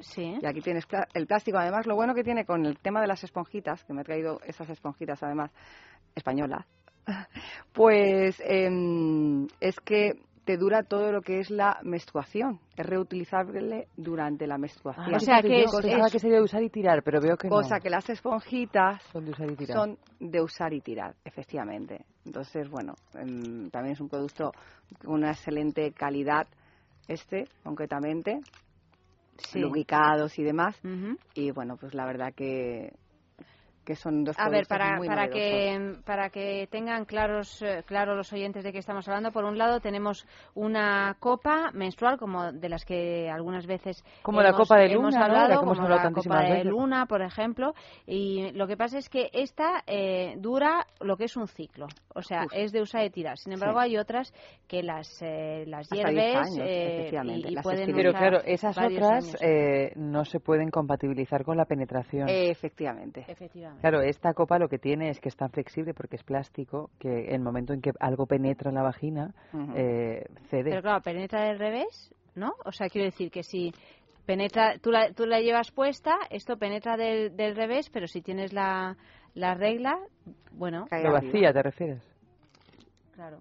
No. No, pero bueno, Pero tú fíjate que, que, que a- anillo tan grande tiene. Sí. Me imagino que esto eh, tapará lo que es el cuello del útero. Justo. Y entonces todo, hombre, puede rebosar, Claro, puede pero rebosar. no lo sé. Pero lo que está claro, a ver, también es un producto que en un momento dado, eh, cuando te la vas a poner, a lo mejor dices, bueno, pues voy a salir esta noche, va, pues me la pongo, ¿no? Y entonces... Eh, La vacías antes de tener algún tipo de relación sexual y luego ya te la pones. Efectivamente, Y el tema es que no- si, si está bien encajada, supongo que todo lo que caiga caerá aquí. Y por Ahí mucho está. que tú le estés dando No, hacia te arriba. digo, es, un, es un dos en uno. Por Sí. un lado es una copa y por otro lado cumple la función de las eh, del tampón esponja Efectivamente. que es un tampón eh, que es como una esponjita que se que se introduce y que y que te permite tener una relación coital durante los días de la regla sin eh, mancharlo todo, ¿no? Básicamente, Sí. este es el pues oye, eh, es que se están inventando cosas constantemente. Sí, sí, sí. Es muy difícil mantenernos Estar al día, es Eva, muy ¿eh? difícil. Es muy difícil. No, por eso yo Menos cuando mal que ha venido aquí Angie porque es verdaderamente asombroso. Ya pensábamos que Que lo sabíamos todo. que lo sabíamos todo y es que cada día nos Cuando has dicho, nuevo. ¿conocéis las copas? Hombre, por Hombre, favor, vienes copas. ahora a hablarnos de la copa. Llevamos cinco años Claro. con el programa. Pero claro, Pero claro, de pronto. de Era pronto la otra cosa copa. Sí. Eh, yo tengo que decir, bueno, a, a Eva y a mí lo de las copas realmente nos ha cambiado la vida, ¿no? Sí, Hemos vuelto a utilizar un Totalmente, nunca completamente. más, nunca más. Es verdad que a lo mejor al principio, y eso es un comentario que, que muchas mujeres lo, lo suelen hacer, es que te ves eh, como algo muy engorroso, ¿no? Es un tampón, es una cosa que ni te enteras, que estás menstruando, eh, por regla general, pero claro, una copa te enteras, y te enteras bien además, y al principio te enteras y te resulta hasta demasiada información, porque, pero el momento en que te vas haciendo con ella, te das cuenta de que hay un antes y un después Sí, sí, por sí. completo. Eh, Es de una comodidad as- asombrosa. Lo, lo, por no hablar de los beneficios fisiológicos de no utilizar tampones o compresas. Justo. fisiológicos porque no están porque las mucosas no están en contacto ecológicos con eh, también, si y queremos. ecológicos eso iba a decir no Sí. y, y luego la comodidad de que es una cosa que siempre llevas en el bolso y que no tienes que comprar nada ni, ni irte a una farmacia a las 12 de la noche buscando tampones o sea que Lo bueno que tiene la soft cap también. La que- soft cap es este es esta Sí, copa sí. eh, que dura un ciclo Sí, eh, lo bueno que tiene que, a ver, yo no he probado una copa, no sé si me va a gustar.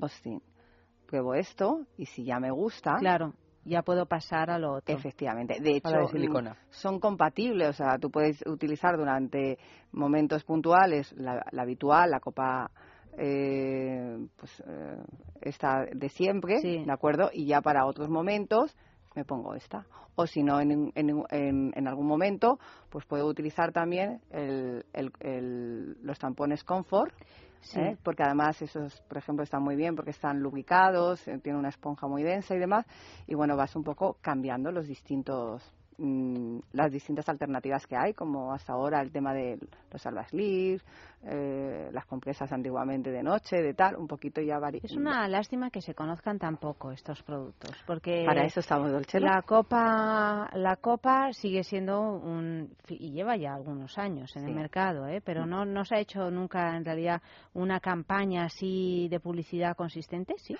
Eh, Yo no tengo la impresión de que las depende las marcas. mucho. Depende de las marcas. Nosotros, por ejemplo, la, la copa, eh, las copas las vendemos muchísimo.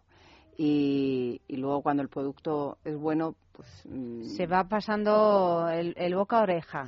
Sí. pero quiero decir que no ha habido una cosa como con los tampones eh, o quiero decir la marca Tampax o, o Ausonia en compresas o tal. No, no ha habido algo Claro. así tan que que todavía hay una mayoría de mujeres que son productos que no, No que conocen. que no conocen, ¿no? Y Mm. que es una lástima porque creo que, que superan lo- los productos que están así más eh, más comercializados, ¿no? Ujú. Pero bueno, para eso estamos aquí nosotros y vosotros. Efectivamente.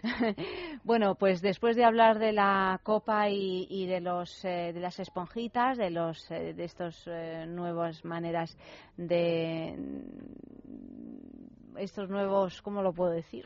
Productos de higiene Productos de íntima. higiene íntima, exactamente. Ahí hay otra caja verde. Esto es como Ah, eh, han estupendo. llegado los Reyes Magos. han llegado los Reyes Magos. ¿Qué traes ahí? Esto es, mira, es algo que tenemos también nosotros en exclusiva y siguiendo dentro de lo que es la línea de, de cosmética o de productos de parafarmacia, es un lubricante especial para las personas que tienen problemas de concepción, Se llama Presid. lo que es presemilla, efectivamente. En inglés. Entonces, eh, hoy en día... Presed. Sed, sí, de semilla en inglés. Ah, ah, vale, vale. Pero Mm. bueno, lo decimos para si lo queréis buscar. Ah, sí, es sí, pre sí. Presed. guion seed con Mm. dos es. Sí. Pues eh, hoy en día muchas veces hay parejas que, que tienen problemas a la hora de la concepción eh, y muchos de ellos también varía en función de lo que es la calidad del esperma, Sí. ¿de acuerdo? Entonces sí que es cierto que por todas esas cosas, porque la mujer eh, ahora mismo eh, piensa a lo mejor en tener hijos más mayor y demás, no siempre tenemos la misma lubricación, a veces necesitamos un lubricante. La mayoría, el 99% de los lubricantes trae glicerina. Que no es bueno para la concepción. No, porque lo que hace es que eh, de alguna manera es ir poniendo barreras a los espermatozoides para que, que finalmente intentan llegar a su objetivo, que es el óvulo. Entonces, como está libre de glicerina, evidentemente de alcoholes y todo eso, eh, no quiere decir que porque utilices este lubricante te vayas a quedar eh, Embarazada. embarazada, pero si de alguna manera necesitas utilizar un lubricante porque por esa sequedad, porque hay ciertos momentos que, como digo yo, la fuente se seca y todo este tipo de cosas, bueno, pues este lubricante te va a facilitar y a ayudar a que esos espermatozoides lleguen donde tienen que llegar. Es decir, te ayuda en el, senti- en el sentido de que no lo impide. ¿no? Efectivamente. Porque no tiene. Claro, que no pone ninguna barrera, por pequeña que sea. Y es curioso porque viene en formato crema, ¿no? En formato tubo de pasta de dientes. Y yo en no formato estoy... farmacia. Ah, en formato farmacia, sí, pero, pero es curioso porque eh, la verdad hemos visto un montón de lubricantes y casi ninguno viene por no decir ninguno, yo hasta este momento no había visto ninguno No, que viniera con este tipo de tubo. ¿Y los tubitos? Son los aplicadores. Ah, son los aplicadores, o sea, que se aplica también para meterlo dentro de lo que es la vagina. Efectivamente. De hecho, Claro, porque no resbala tanto como los que son con base de aceite, por ejemplo. Efectivamente, aunque los lubricantes donde se tienen que aplicar es en el, en el pene, en lo que va a entrar para que lubrique todas las paredes internas, pero este al aplicarlo dentro ya de alguna manera está haciendo un pH especial para que eh, los eh, espermatozoides bueno pues lo tengan un poquito más fácil. Pues está bien saberlo porque eh, anda que no hemos hablado a veces de los eh, lubricantes y hace muy poco de pronto surgió en Sí, la surgió, conversación sí, sí, en, en otro programa el tema de que, de que no todos los lubricantes son aptos para la concepción y es algo pues de lo que mm, es, es un tema que yo creo que se, que se desconoce, ¿no? Efectivamente. Bien es cierto que si te has de quedar embarazada, te quedas embarazada Claro, hasta en las sí. Situaciones más que no son eh, aptos- eh, increíbles, pero bueno, mm, está bien saber que, que, que no son aptos. Claro, no son aptos, pero que eso no implica que sean un método anticonceptivo. No, en absoluto. Claro, muchas veces a lo mejor absoluto. lo podemos tomar ya por el otro lado de, ah, bueno, si yo utilizo lubricante. No. No. Pero que igual pues no favorece. Y este lubricante, porque también es verdad que dice Ayanta que hemos hablado un montón de veces sobre las bases de los lubricantes, si, o base de agua o base de, de silicona, silicona. son las dos que conocíamos. Este de Presid, que Base sí, de agua. es base de agua. Base de agua.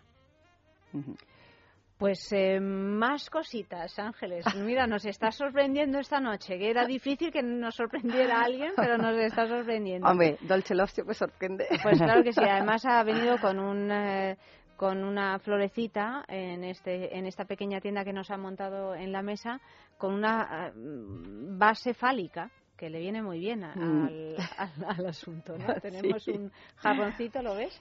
Mira. Con base fálica y flor. Me lo tapaba un cartelito. Te lo tapaba el cartelito de Sí. Dolce Love. Sí, Aquí veo ya un montón de botecitos diversos. Cuéntanos. Te voy a un hablar. desodorante. Estupendo. Es un desodora- desodorante eh, de- para zonas íntimas, genitales. ¿De acuerdo? Con lo que hace que mm, no proliferen eh, las colonias de bacterias, ¿de acuerdo? Y encima deja un olor estupendo y además si a eso le unimos que tiene un poquito de feromonas, uno de mis productos favoritos, ¿de acuerdo? Es todo un top ten, un bestseller. ¿Cómo, se, ¿Cómo es la marca?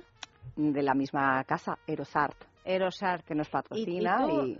tú- os patrocina esta marca, Sí. Angie. ¿Y tú eh, crees realmente que lo de las feromonas es eficaz? Vamos a explicar qué es, porque hemos tenido también mucho muchas risas con lo de las feromonas en el Ella es como estudio un efecto- en alguna ocasión. Que independientemente de que sea un efecto que funcione o no, o que sea simplemente un placebo, te lo crees. Y, y yo cada vez que ha habido feromonas en el estudio, Hemos acabado muertos de risa, Muertos como de risa. y, y tal. ¿Qué son las feromonas? Pues son esas hormonas, ¿no? que, que generamos a que- través de que- la transpiración. que generamos a través de, de la transpiración que, que pueden llegar a ser un pues un componente de excitación sexual no y ahora pues hay unos eh, sprays eh, se supone que estas feromonas están eh, concentradas en estos sprays y que si nos las aplicamos en nuestra piel pues eh, podemos tener ese punto más y producir ese punto más al otro oliéndolas no simplemente oliéndolas Y sí que es cierto que funcionan. Funcionan. Garantizadamente. Sí es cierto, y eso sí que es muy importante, que funcionen más o menos va a depender de la concentración de feromonas que tengan. o sea que no todos los, los sprays de feromonas son iguales. ¿no? Efectivamente, mira, ese que lo acabo de sacar de mi bolso. Sí, ya hemos visto que lo, lo llevas lleva en el bolso, como, o como sea, un, como un lo en tu llevas en el neceser. bolso pero exactamente ¿Por qué razón, Angie? Pues porque es... Tú cuando quieres Mm. conseguir algo te echas un poco de feromona. Es que ya no solamente a nivel de lo que es eh, relacionarte con el sexo opuesto o el mismo sexo, dependiendo de, De tus de tu orientación sexual, evidentemente. Es que ya es eh, hasta a niveles de comunicación. Gente con, que, que, que trabaja habitualmente a nivel comercial, esas feromonas hace, o incluso para pedir trabajo, hace que le agrade algo de ti y que la otra persona esté mucho más receptiva. O sea que debemos de llevar feromonas en el bolso. Totalmente. Como que Para activa el protocolo de entrevista. seducción, ¿no? Eh, que hace una entrevista de trabajo. Claro, de seducción pedir al otro en, en- en la medida que sea. En ¿no? el banco. Un préstamo en el banco, ¿me puedo echar un poco? Sí, sí, por supuesto. Pero Esas son extra fuerte Ay, por y Dios, sin Allende, ten olor. Venga, y sin olor para poderlas Sin olor. combinar con el poco, sí, perfume sea que- habitual. O sea que sea excesivo y... El hecho de que no tenga olor me parece un acierto, porque Sí. a veces hay algunos botes de feromonas que huelen así un poco a, co- a perfume Fuerte. muy Sí. dulce, que no a todo el mundo... De los años 30. Sí, perfume de los años 30 que Poco no a todo el mundo y todo ese le tipo de- gusta, ¿no? Mm. Sí, o, o a una versión mala de Chanel o Eh. este tipo de... Estas Este concretamente- no huele nada. Esta Oye, nada. fenomenal. Pues Sí. nada. Y además son extra fuerte. ¿Dónde, dónde hay que echarse las feromonas? ¿Nos las podemos echar como, los- como el perfume detrás de las orejas, en las Donde muñecas? las, eh, Efectivamente, precisamente porque ahí es donde hay pulso y entonces ese calor del pulso es lo que activa y de alguna manera hace que, que- que se dispersen esas feromonas reaccionando con las tuyas propias y, y es como es más efectivo justo. ¿Y hay un límite en, en la utilización de las feromonas? Si utilizamos las feromonas tres veces al día, llega un momento en que se atora el, el cuerpo o... No, no. Oye, me ha encantado que lo llevaran en el bolso, verdaderamente. Yo cuando he visto cogía el Es bolso y ya saca un botecito digo... No sabemos nada, Eva. ¿eh? Cállate, que nosotros vamos Cállate. constantemente aquí en bragas prácticamente. Sí, sí, sí, sí. sí. A carne vi- en carne viva. ¿Y dónde compramos las feromonas? ¿En Dolce Love? Por supuesto, todo en Dolce Love, en las parafarmacias eróticas de Dolce Love. En las parafarmacias eróticas de Dolce Love. Pues nada, fenomenal. Y ese libidine, libidine es una cosa libidinosa, ya se ve. Ya se ve.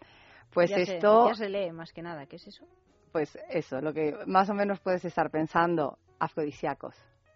Bueno, yo no estaba pensando Ahora nada porque no, no, yo se me tampoco- ocurría no, no, nada. es que no sabía si eran unos caramelitos. Lo Es que una es. caja muy chiquitilla, parece como una caja de Smint. Se Eh, parece en realidad, mira, es un poquito más grande que los No mecheros nos des tipo. ahora afrodi- exactamente, exactamente. No Sí. nos des ahora un afrodisíaco porque las faltaba. feromonas y los afrodisíacos luego volvemos Mm. a casa a estas horas y no Si es tenemos. que llegamos. Si es que llegamos. Porque a lo mejor- Bueno, nos vamos tú y yo por ahí Por marcha total. Nuestras parejas duermen, ¿verdad? Sí, sí. Bueno, pues- Largo y tendido. Pues sí, es afrodisíaco y bueno, mm, son complementos alimenticios, al fin y al cabo, ¿de acuerdo? Y los componentes que tienen son componentes, bueno, pues que de alguna manera eh, te hacen estar un poquito más activo, estar un poquito más predispuesto a... Todo esto sí, también funcionan bastante bien. Es muy gracioso porque tenemos este formato, que es el Lividine, y luego tenemos este otro formato, que es más grande. Y entonces, curiosamente... Apium. Sí, curiosamente la gente soltera se lleva este y este que es como más tamaño familiar Se- es se- el de las parejas es el- estables. Fíjate, fíjate. Ay, espérate que Y esto no lo llevas en el bolso. este no. Este de momento no. Este de momento no. Que son gotitas. Ah. Efectivamente. Y entonces se puede mezclar con, con la bebida y demás. Y este es en Ah. formato ya un poquito ampolla bebible. Ah, son ampollas Sí, bebibles. efectivamente. Ujú. Bueno, ¿Eso pues, ¿Cuándo eh, tenemos que utilizarlo? Pues- ejemplo, antes, si estamos cenando y vamos a salir esa noche, si estamos con nuestra pareja y queremos en breve tener un encuentro sexual, o ¿Cuánto tiempo ¿cuánto antes? tiempo antes? ¿Cuánto tiempo dura? Pues más o menos hay que tomarlo entre media hora y una hora antes. ¿De acuerdo? Con lo que es la bebida y es cuando empieza a hacer un poquito efecto en cuanto empiezan a absorberse lo- los componentes. ¿eh? Es como, como más o menos funciona, ¿no? Lo, lo típico, ¿no? Te tomas un café y al cabo de ratito ya te hace el efecto. Pues la cafeína la ha absorbido, pues esto igual. Un poquito más de música y continuamos. Yes, you gave a groan when I took that throne. Choose a queen when you behave like a drone? Where the silverware's not expected and suddenly never been. That's the ideal kingdom of this Tupperware queen. I didn't mean to fool you into feeling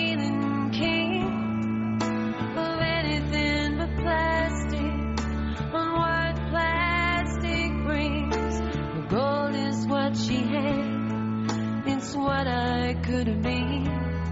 The unaffordable dream of this Tupperware queen.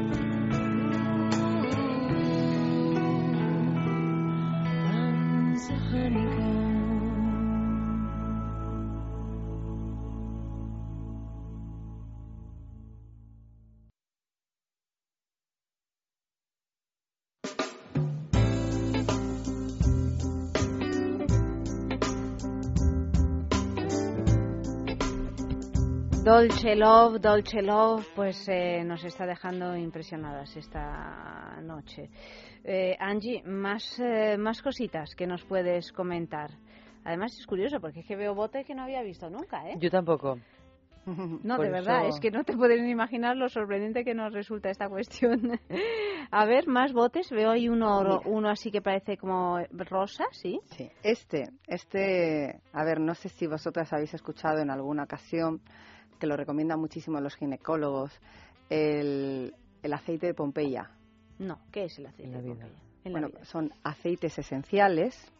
Eh, antes habías comentado tema de los lubricantes base agua y De silicona. base Base de silicona. silicona. Y luego tenemos ciertos, mm, mm, no habría que llamarlos lubricantes, pero sí que hace el efecto deslizante para penetración y demás sobre aceites, aceites esenciales, ¿de acuerdo? Entonces, ese es uno de ellos, tiene ciertos componentes mm, con muchísima suavidad y demás, y entonces facilitan lo que es la penetración, eh, ayudan, pues como comentábamos antes de la crema de para mujeres que tienen ya menopausia, que tienen muchísima inapetencia y demás, y entonces toda esa zona lo que hace es que facilita todo lo que es la, el juego, eh, con, con lo que es la pareja. Y los ginecólogos lo recomiendan mucho lo que es el, el Pompeya. ¿de ¿Y por qué? qué? qué efecto tiene? O sea, ¿tiene algún efecto, no sé, de hidratación? Sí, o en, ¿Por qué recomiendan el Pompeya y no otro tipo de aceite? ¿Qué es lo que Eh, tiene de diferente el Pompeya? Pues un poco lo- los componentes que, que tienen, los aceites esenciales que tienen. Entonces regeneran, lo que hacen también que, que también relajen, que propicien esa penetración, como te comento. Es para que tú te hagas una idea, que no sería nada igual, ¿no? Pero para hacer un símil, pues cuando te dice el médico cuando estás embarazada, el aceite de almendra muy buena para la barriguita. Sí, para que no te salgan estrías. por Efectivamente. Pues algo similar, pero para lo que es la zona íntima y además permite lo que es esa penetración. Entonces, tenemos ciertos aceites esenciales que ayudan y facilitan la penetración para la gente que en un momento dado no, no quiere utilizar el lubricante base agua porque se absorbe muy rápido, lubricante de silicona porque no deja de ser silicona que no todo el mundo a veces le apetece o le gusta este tipo de componentes y sin embargo eh, este son aceites esenciales con propiedades. ¿De acuerdo? Porque la silicona, los lubricantes de silicona no suelen tener propiedades y sin embargo ese tipo de, de productos con esos aceites esenciales que tienen sí que tienen esas, esas propiedades. Muy bueno también. Ángeles, en vuestra parafarmacia, tal y como nos eh, estás contando ahora, me entiendo, me imagino que, que tenéis personal, personal que pueda atender a, a preguntas muy concretas, ¿no? Casi, Sí. casi de, de salud, porque llega una mujer a lo mejor con sequedad vaginal o llega otra mujer que mm, pues eh, quiere un lubricante precisamente que no que no le genere problemas a la hora de buscar un embarazo etcétera o sea esto no es como vender a lo mejor otros artículos que, que no, Mm. en los que no es necesario un asesoramiento. Vale. Eh, partimos de, de ahí que, como tú bien dices, eh, nosotros damos una formación especializada a todos los franquiciados eh, que quieran emprender con, con Dolce Love en las parafarmacias eróticas, eh, pero es que esto ahora mismo ya no es nuevo. O sea, todas las asesoras de Dolce Love eh, tienen una formación, un temario que se les entrega con talleres a descargar, a conocer, a, con ocho blogs que escribimos nosotros, ¿de acuerdo? En el que todas, como te comento, todas esas asesoras tienen esa cualificación, no es lo que decimos el tupper sex, ¿no? Enseño tres productos, ah, eso es un lubricante sabor, no. Mm, hay que saber. Hacer un tupper sex no es meter productos y enseñarlos, es hablar de sexualidad, hablar de las propiedades. Saber contestar y a de- preguntas de qué es lo que más te conviene, porque no son cuestiones fáciles a veces, ¿no? No, Acertar con lo que lo que pueda necesitar con esa lo que persona. pueda necesitar Sí. esa persona, efectivamente. Ahí hay un botecito que es como de cristal, de cristal como si fuera un, una colonia o un perfume. Sí, es un perfume. Es un perfume. Perfume, eh, este es un perfume afrodisíaco. No tiene feromonas. No tiene feromonas. Pero el olor que tiene eh, hace que sea un perfume afrodisíaco, de, de atracción también. Huele muy bien. Este. A ver. Además tienen unos acabados mm, muy lujosos, lo que es el, la línea. Sí. Hombre, es muy muy elegante. dulce, ¿no? Sugar Es- Magic se llama. es- Claro, Azúcar mágica. Es como mm, un poco como de musk, ¿no? Un poco De mousse, de vainilla, ¿no? de Huele también vainilla. como... Y, y bueno, pues esto puede ser un regalo, un regalo, es que lo, lo voy a mezclar con las Con las feromonas, claro, es que yo no, no tiene quiero- nada que ver, no pasa nada. No sé Ah, qué ¿no? va a ser de mí. no, no mañana. A ver si nada. vamos a quitar la intensidad a las feromonas, que yo le he puesto mucha mucha fe. Toma. Estamos embadurnaditas de cosas, ¿eh? Eh, huele, huele, ¿eh? Pues Sí. es un buen regalo Huele. también, porque hay que hay que pensar que también podemos ir a Dolce Love, a la parafarmacia erótica, a comprar un, un regalo, a lo mejor a nuestra pareja o a una amiga. Lo digo porque vosotros en, en la organización del Tupper Sex habéis, habréis hecho también, por ejemplo, despedidas de solteros o de solteras. Hacemos más bien, ¿no? Hacéis muchísimas. ¿no? Muchísimas, sí, a nivel nacional, en toda España. Entonces tenéis un- una idea, imagino, muy concreta de, de qué es lo que se suele pedir, ¿no? De, que, de qué le apetece más a la gente. Sí, justamente mm, por ese contacto eh, que tenemos eh, a pie de calle, tan directo en lo que es la venta directa, eh, Dolce lo que va seleccionando los productos son los mejores productos de cada línea, de cada marca o de cada fabricante y, y- y, bueno, son los que comercializa, ¿de acuerdo? Entonces sí que tienes una idea de lo que más le lo que más gusta, lo que menos gusta, pero también influye mucho la persona que lo explique. Por ejemplo, yo soy un amante de las feromonas. Como, como, he- como has demostrado sacándolas de tu bolso. Sí. Eh, es un artículo que mm, sé que funciona, que además sí efectivamente tiene ese efecto un poco placebo de incluso te desinhibe y te da mucho más mm, Sí, mucha seguridad, ¿no? Sí, Tú ya vas como, en, re- como una red.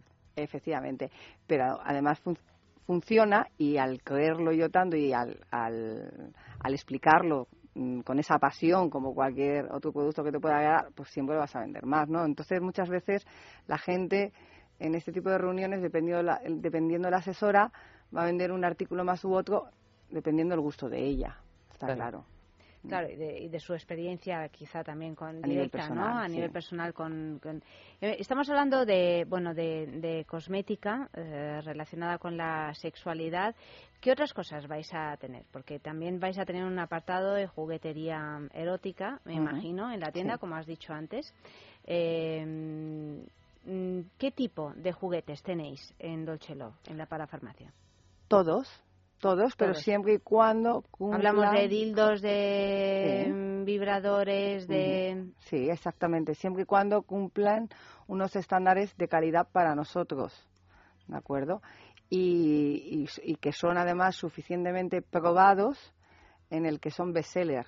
Se venden muchísimo y porque la gente o esa rotación lo has visto durante todos estos años, sabes que funcionan. ¿De acuerdo? Eh, también otro de los requisitos que tienen que cumplir para estar en las estanterías de Dolce Love es un poco el packaging que tenga. Eh, Ahí cuidamos La mucho. evidencia no os No. interesa. No. Entonces intentamos que los productos Sean de diseño, elegantes. Mm, sobre todo mm, ya no es el producto, porque hay productos de hace mucho tiempo que siguen funcionando a nivel de dildos y ciertos productos y demás, pero mm, ya es el diseño de, de la caja, por ejemplo, de, de Ah, decir, vale. ¿no? Que, que, mm, no es lo mismo que tenga cierta, elegan- eh, cierta elegancia o cierto diseño a la hora de eh, para, fa- para una farmacia o una para farmacia, como comento, que, que sea una tienda erótica. El concepto no es el mismo, con lo cual no se puede poner los mismos tipos de, de productos. O sea, que vais a huir de la juguetería realista, por ejemplo. Mm, en principio lo, lo tenemos contemplado en, en, los- en el catálogo, pero mm, No a la vista de... no a la vista, efectivamente. Eh, el- para empezar en escaparates no. Y luego, bueno, pues en ese apartado siempre cogeremos un artículo un realístico que eh, el packaging o lo que es la caja sea discreto, realmente. O sea, la típica foto de una chica con un arnés, pechos al descubierto y una posición de cuadrupedia no os interesa. En principio no, no, porque lo que queremos es atraer a un público que todavía sigue dándole corte a la hora de entrar en una tienda erótica, que se escandaliza incluso con las tiendas eróticas, que no debería por qué, pero a ver, cada uno tiene su, su idea y Está en demás. su momento. Efectivamente. Y sus mm, ritmos y sus tiempos, ¿no? Entonces, ese tipo de personas, si entran para adquirir este tipo de, de cosmética, de, de productos de, para farmacia, y, ah, pues mira, me ha gustado, pues no pensaba yo eso, ah, ya va a probar lo otro. Y es una manera también de, de abrir un poquito lo que es la horquilla. Además, es una franquicia eh, que ya no solamente por el concepto de para farmacia erótica que, que está calando bastante y está gustando mucho, sino también por las líneas de desarrollo que tiene. Tenemos es la franquicia 10, tenemos 10 líneas de, negocio, de facturación para que ese franquiciado, aparte de, de la tienda física, más nuevas, pueda facturar.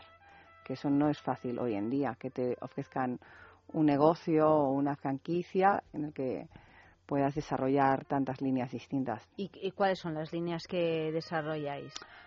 Como te comento, una de ellas sería la tienda física, la facturación de la tienda física. Otra sería eh, la tienda online. Dotamos al franquiciado de tienda online. eh, reuniones de Tupper Sex que le vamos a dar desde Central. Asesora de Tupper Sex que le vamos a dar desde Central. Eh, la, vamos a enseñar al franquiciado a hacer eventos, eh, charlas, talleres.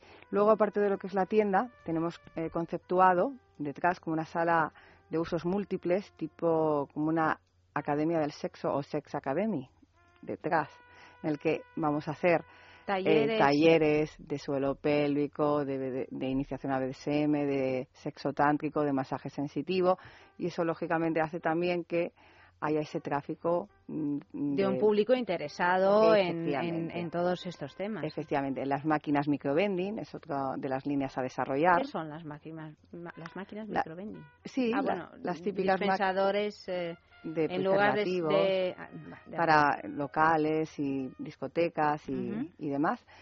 Y mm, qué más, Eh, ah, luego también mm, tenemos desarrollado para lo que es la venta también en, en, en, mm, negocios específicos, un poco relacionados con el sector, ¿no?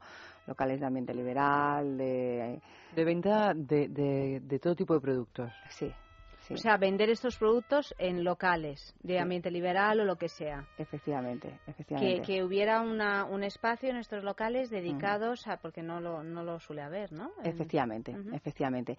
Y luego también eh, en lo que es el, el desarrollo también de la franquicia, el coaching sexual, ¿de acuerdo? Una psicóloga o sexóloga, ¿de acuerdo? Que en un momento dado pueda dar coaching. ¿eh? Es igual que en... Ah, pues vas al, al endocrino y tienes ahí la persona que te orienta, que te Sí, un siga, asesoramiento sexual, ¿no? Efectivamente. Entonces, pues eso En también... cada franquicia, en cada una de las franquicias. Sí. Eh, lógicamente ya el franquiciado desarrollará las distintas líneas que él quiera, pueda o tenga tiempo o le apetezca. Pero nosotros sí que le vamos a enseñar a, a, a poderlas trabajar todas.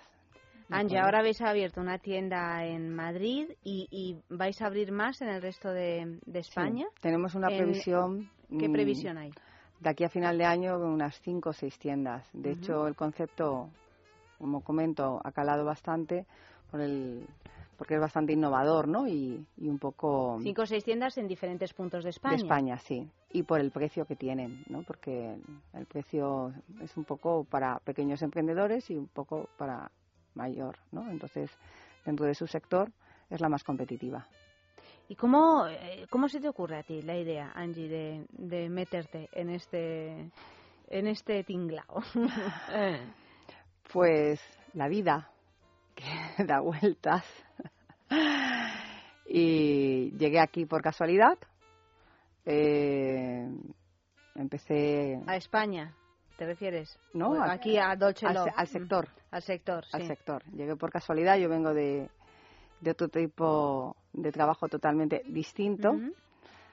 Y mm, bueno, mm, empiezas sin muchas pretensiones y un poco te lo va dando el camino que vas recorriendo, ¿no? Llega un momento en el que es necesario montar Dolce Love con un concepto distinto. Y yo siempre digo, no fuimos los primeros, pero siempre sido- hemos sido innovadores en todo lo que hemos hecho. Hemos sido una empresa que nos ha apoyado mucha gente de medios de comunicación, eh, que hemos hecho muchas cosas, que tenemos ocho blogs, que escribimos muchísimo, generamos muchísimo contenido, en redes sociales tenemos... Y entonces, bueno, poco a poco va tomando forma y llega un momento en el que no ponéis una tienda, es que qué bien hacéis, ¿por qué no tal? Y así es como surge un poco la idea de, de las franquicias Dolce Love. Bueno, pues en un momento complicado de, de crisis os lanzáis a la piscina, pero seguramente funcionará porque, no sé, me imagino que, que ahora hay un público que está ya perfectamente maduro, también gracias a todos los tupper sex de estos años Y y, a, y a tanto. tantas cosas, ¿no? Porque desde luego los tupper sex han debido de hacer eh, mucho bien y generar toda una primero quitarle hierro al, al asunto y que no parezca que es que sabe Dios qué estás haciendo, ¿no? Y luego generar una cultura relacionada con con, eh, con la sexualidad y con el placer y, y, y traerlo del lado blanco, ¿no? No del lado Mm. del lado negro en el que siempre lo hemos relegado, no se Sí. sabe muy bien porque bueno, se sabe por qué, por muchas razones, pero que no vamos ahora a, a hablar de ellas. O sea que, que bueno, me imagino que, que la cosa irá bien. Seguro que sí. Seguro. Recomiéndanos un, un último producto de los que has traído esta noche. E- ¿Ese bote grande anaranjado qué es? Eh, Ese bote A ver. anaranjado es un aceite de masaje esencial, eh, un poco afrodisíaco ujú. y bueno, mm, es un poco con la línea de, del bienestar personal, de mejorar las relaciones de pareja, de masajes y De darnos ese tiempecito que nunca parece que nos concedamos. Sí. ¿Y el otro? Un bote negro, chato, de una lata. Bueno, eso seguro que probablemente sí que lo conocéis. A ver. Son las velas de masaje. Ah, Pero esta no la conocéis porque son las velas Aurat No, de by Love. Ujú. Las velas de masaje de la marca Dolce Love. Aurat es mujer en hindú. Y las tenemos en tres mm, variedades, chocolate, piña colada y fresa. Y bueno, es un poco la... Recordamos que una vela masaje es una idea que a mí me parece genial porque por un lado es una vela mm, que por lo tanto que genera un ambiente así bonito en la alcoba o donde queramos estar. Por otro da olor, o sea, es una vela Es ambientador. olorosa, ambientador y a piña en este caso. Piña colada, este es el de piña No, colada. ese es de fresa. Ah, ¿es el de fresa? Pues estoy fatal. Son, son Sí, pero yo creo que te, te has despistado, eh, y yo también, por el tema del color. Bueno, pues Ah. a, a fresa es que eh, no, no tiene color a fresa, tiene color blanquito, normal. Y, y- y- y tiene la, la peculiaridad que se puede verter en, en la, en la piel, no, no quema ni nada y se convierte en un aceite, que no en un lubricante, pero sí en un aceite de masaje estupendo. O sea, que es un tres en uno. Sí. Ambientador, eh, aceite de masaje Y vela. Y, y vela. O sea, Sí. que, que realmente fantástico. No sabía yo que teníais línea propia de Dolce Love. ¿Qué más cosas tenéis en la línea? Pues una crema estimu- estimulante que se llama LB Pleasure y luego ya tenemos también algunos proyectos más eh, de cara ahora. O sea, que vais a desarrollar más la línea Dolce Love Sí. de, de cara a la apertura Mm. de, de varias parafarmacias eróticas en todo el país. Sí. Pues estupendo, Angie. Pues nada, ya sabéis dónde, dónde estamos, que, que os vaya muy bien. Y, y nada, mucha suerte, muchas gracias por habernos acompañado A ti por noche. haberme invitado. A vosotros.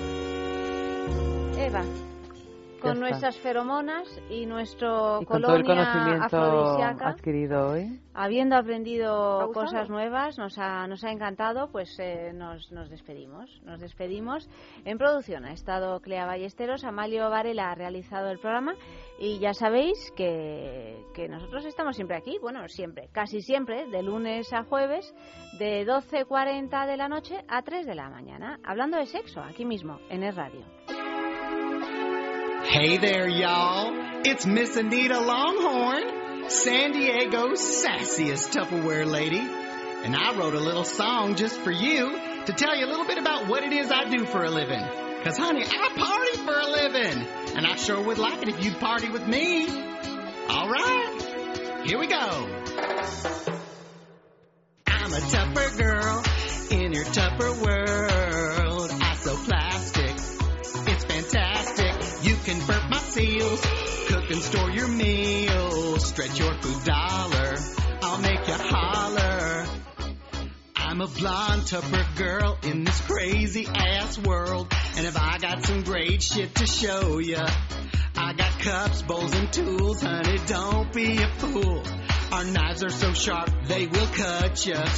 You can touch, you can play, you can see, it's Tupperware. Cause I'm a Tupper girl in your Tupper world. I sell plastic, it's fantastic. You can burp my seals, cook and store your meals, stretch your food dollar. I'll make you holler. This Tupper girl is ready to party. Oh, oh, oh,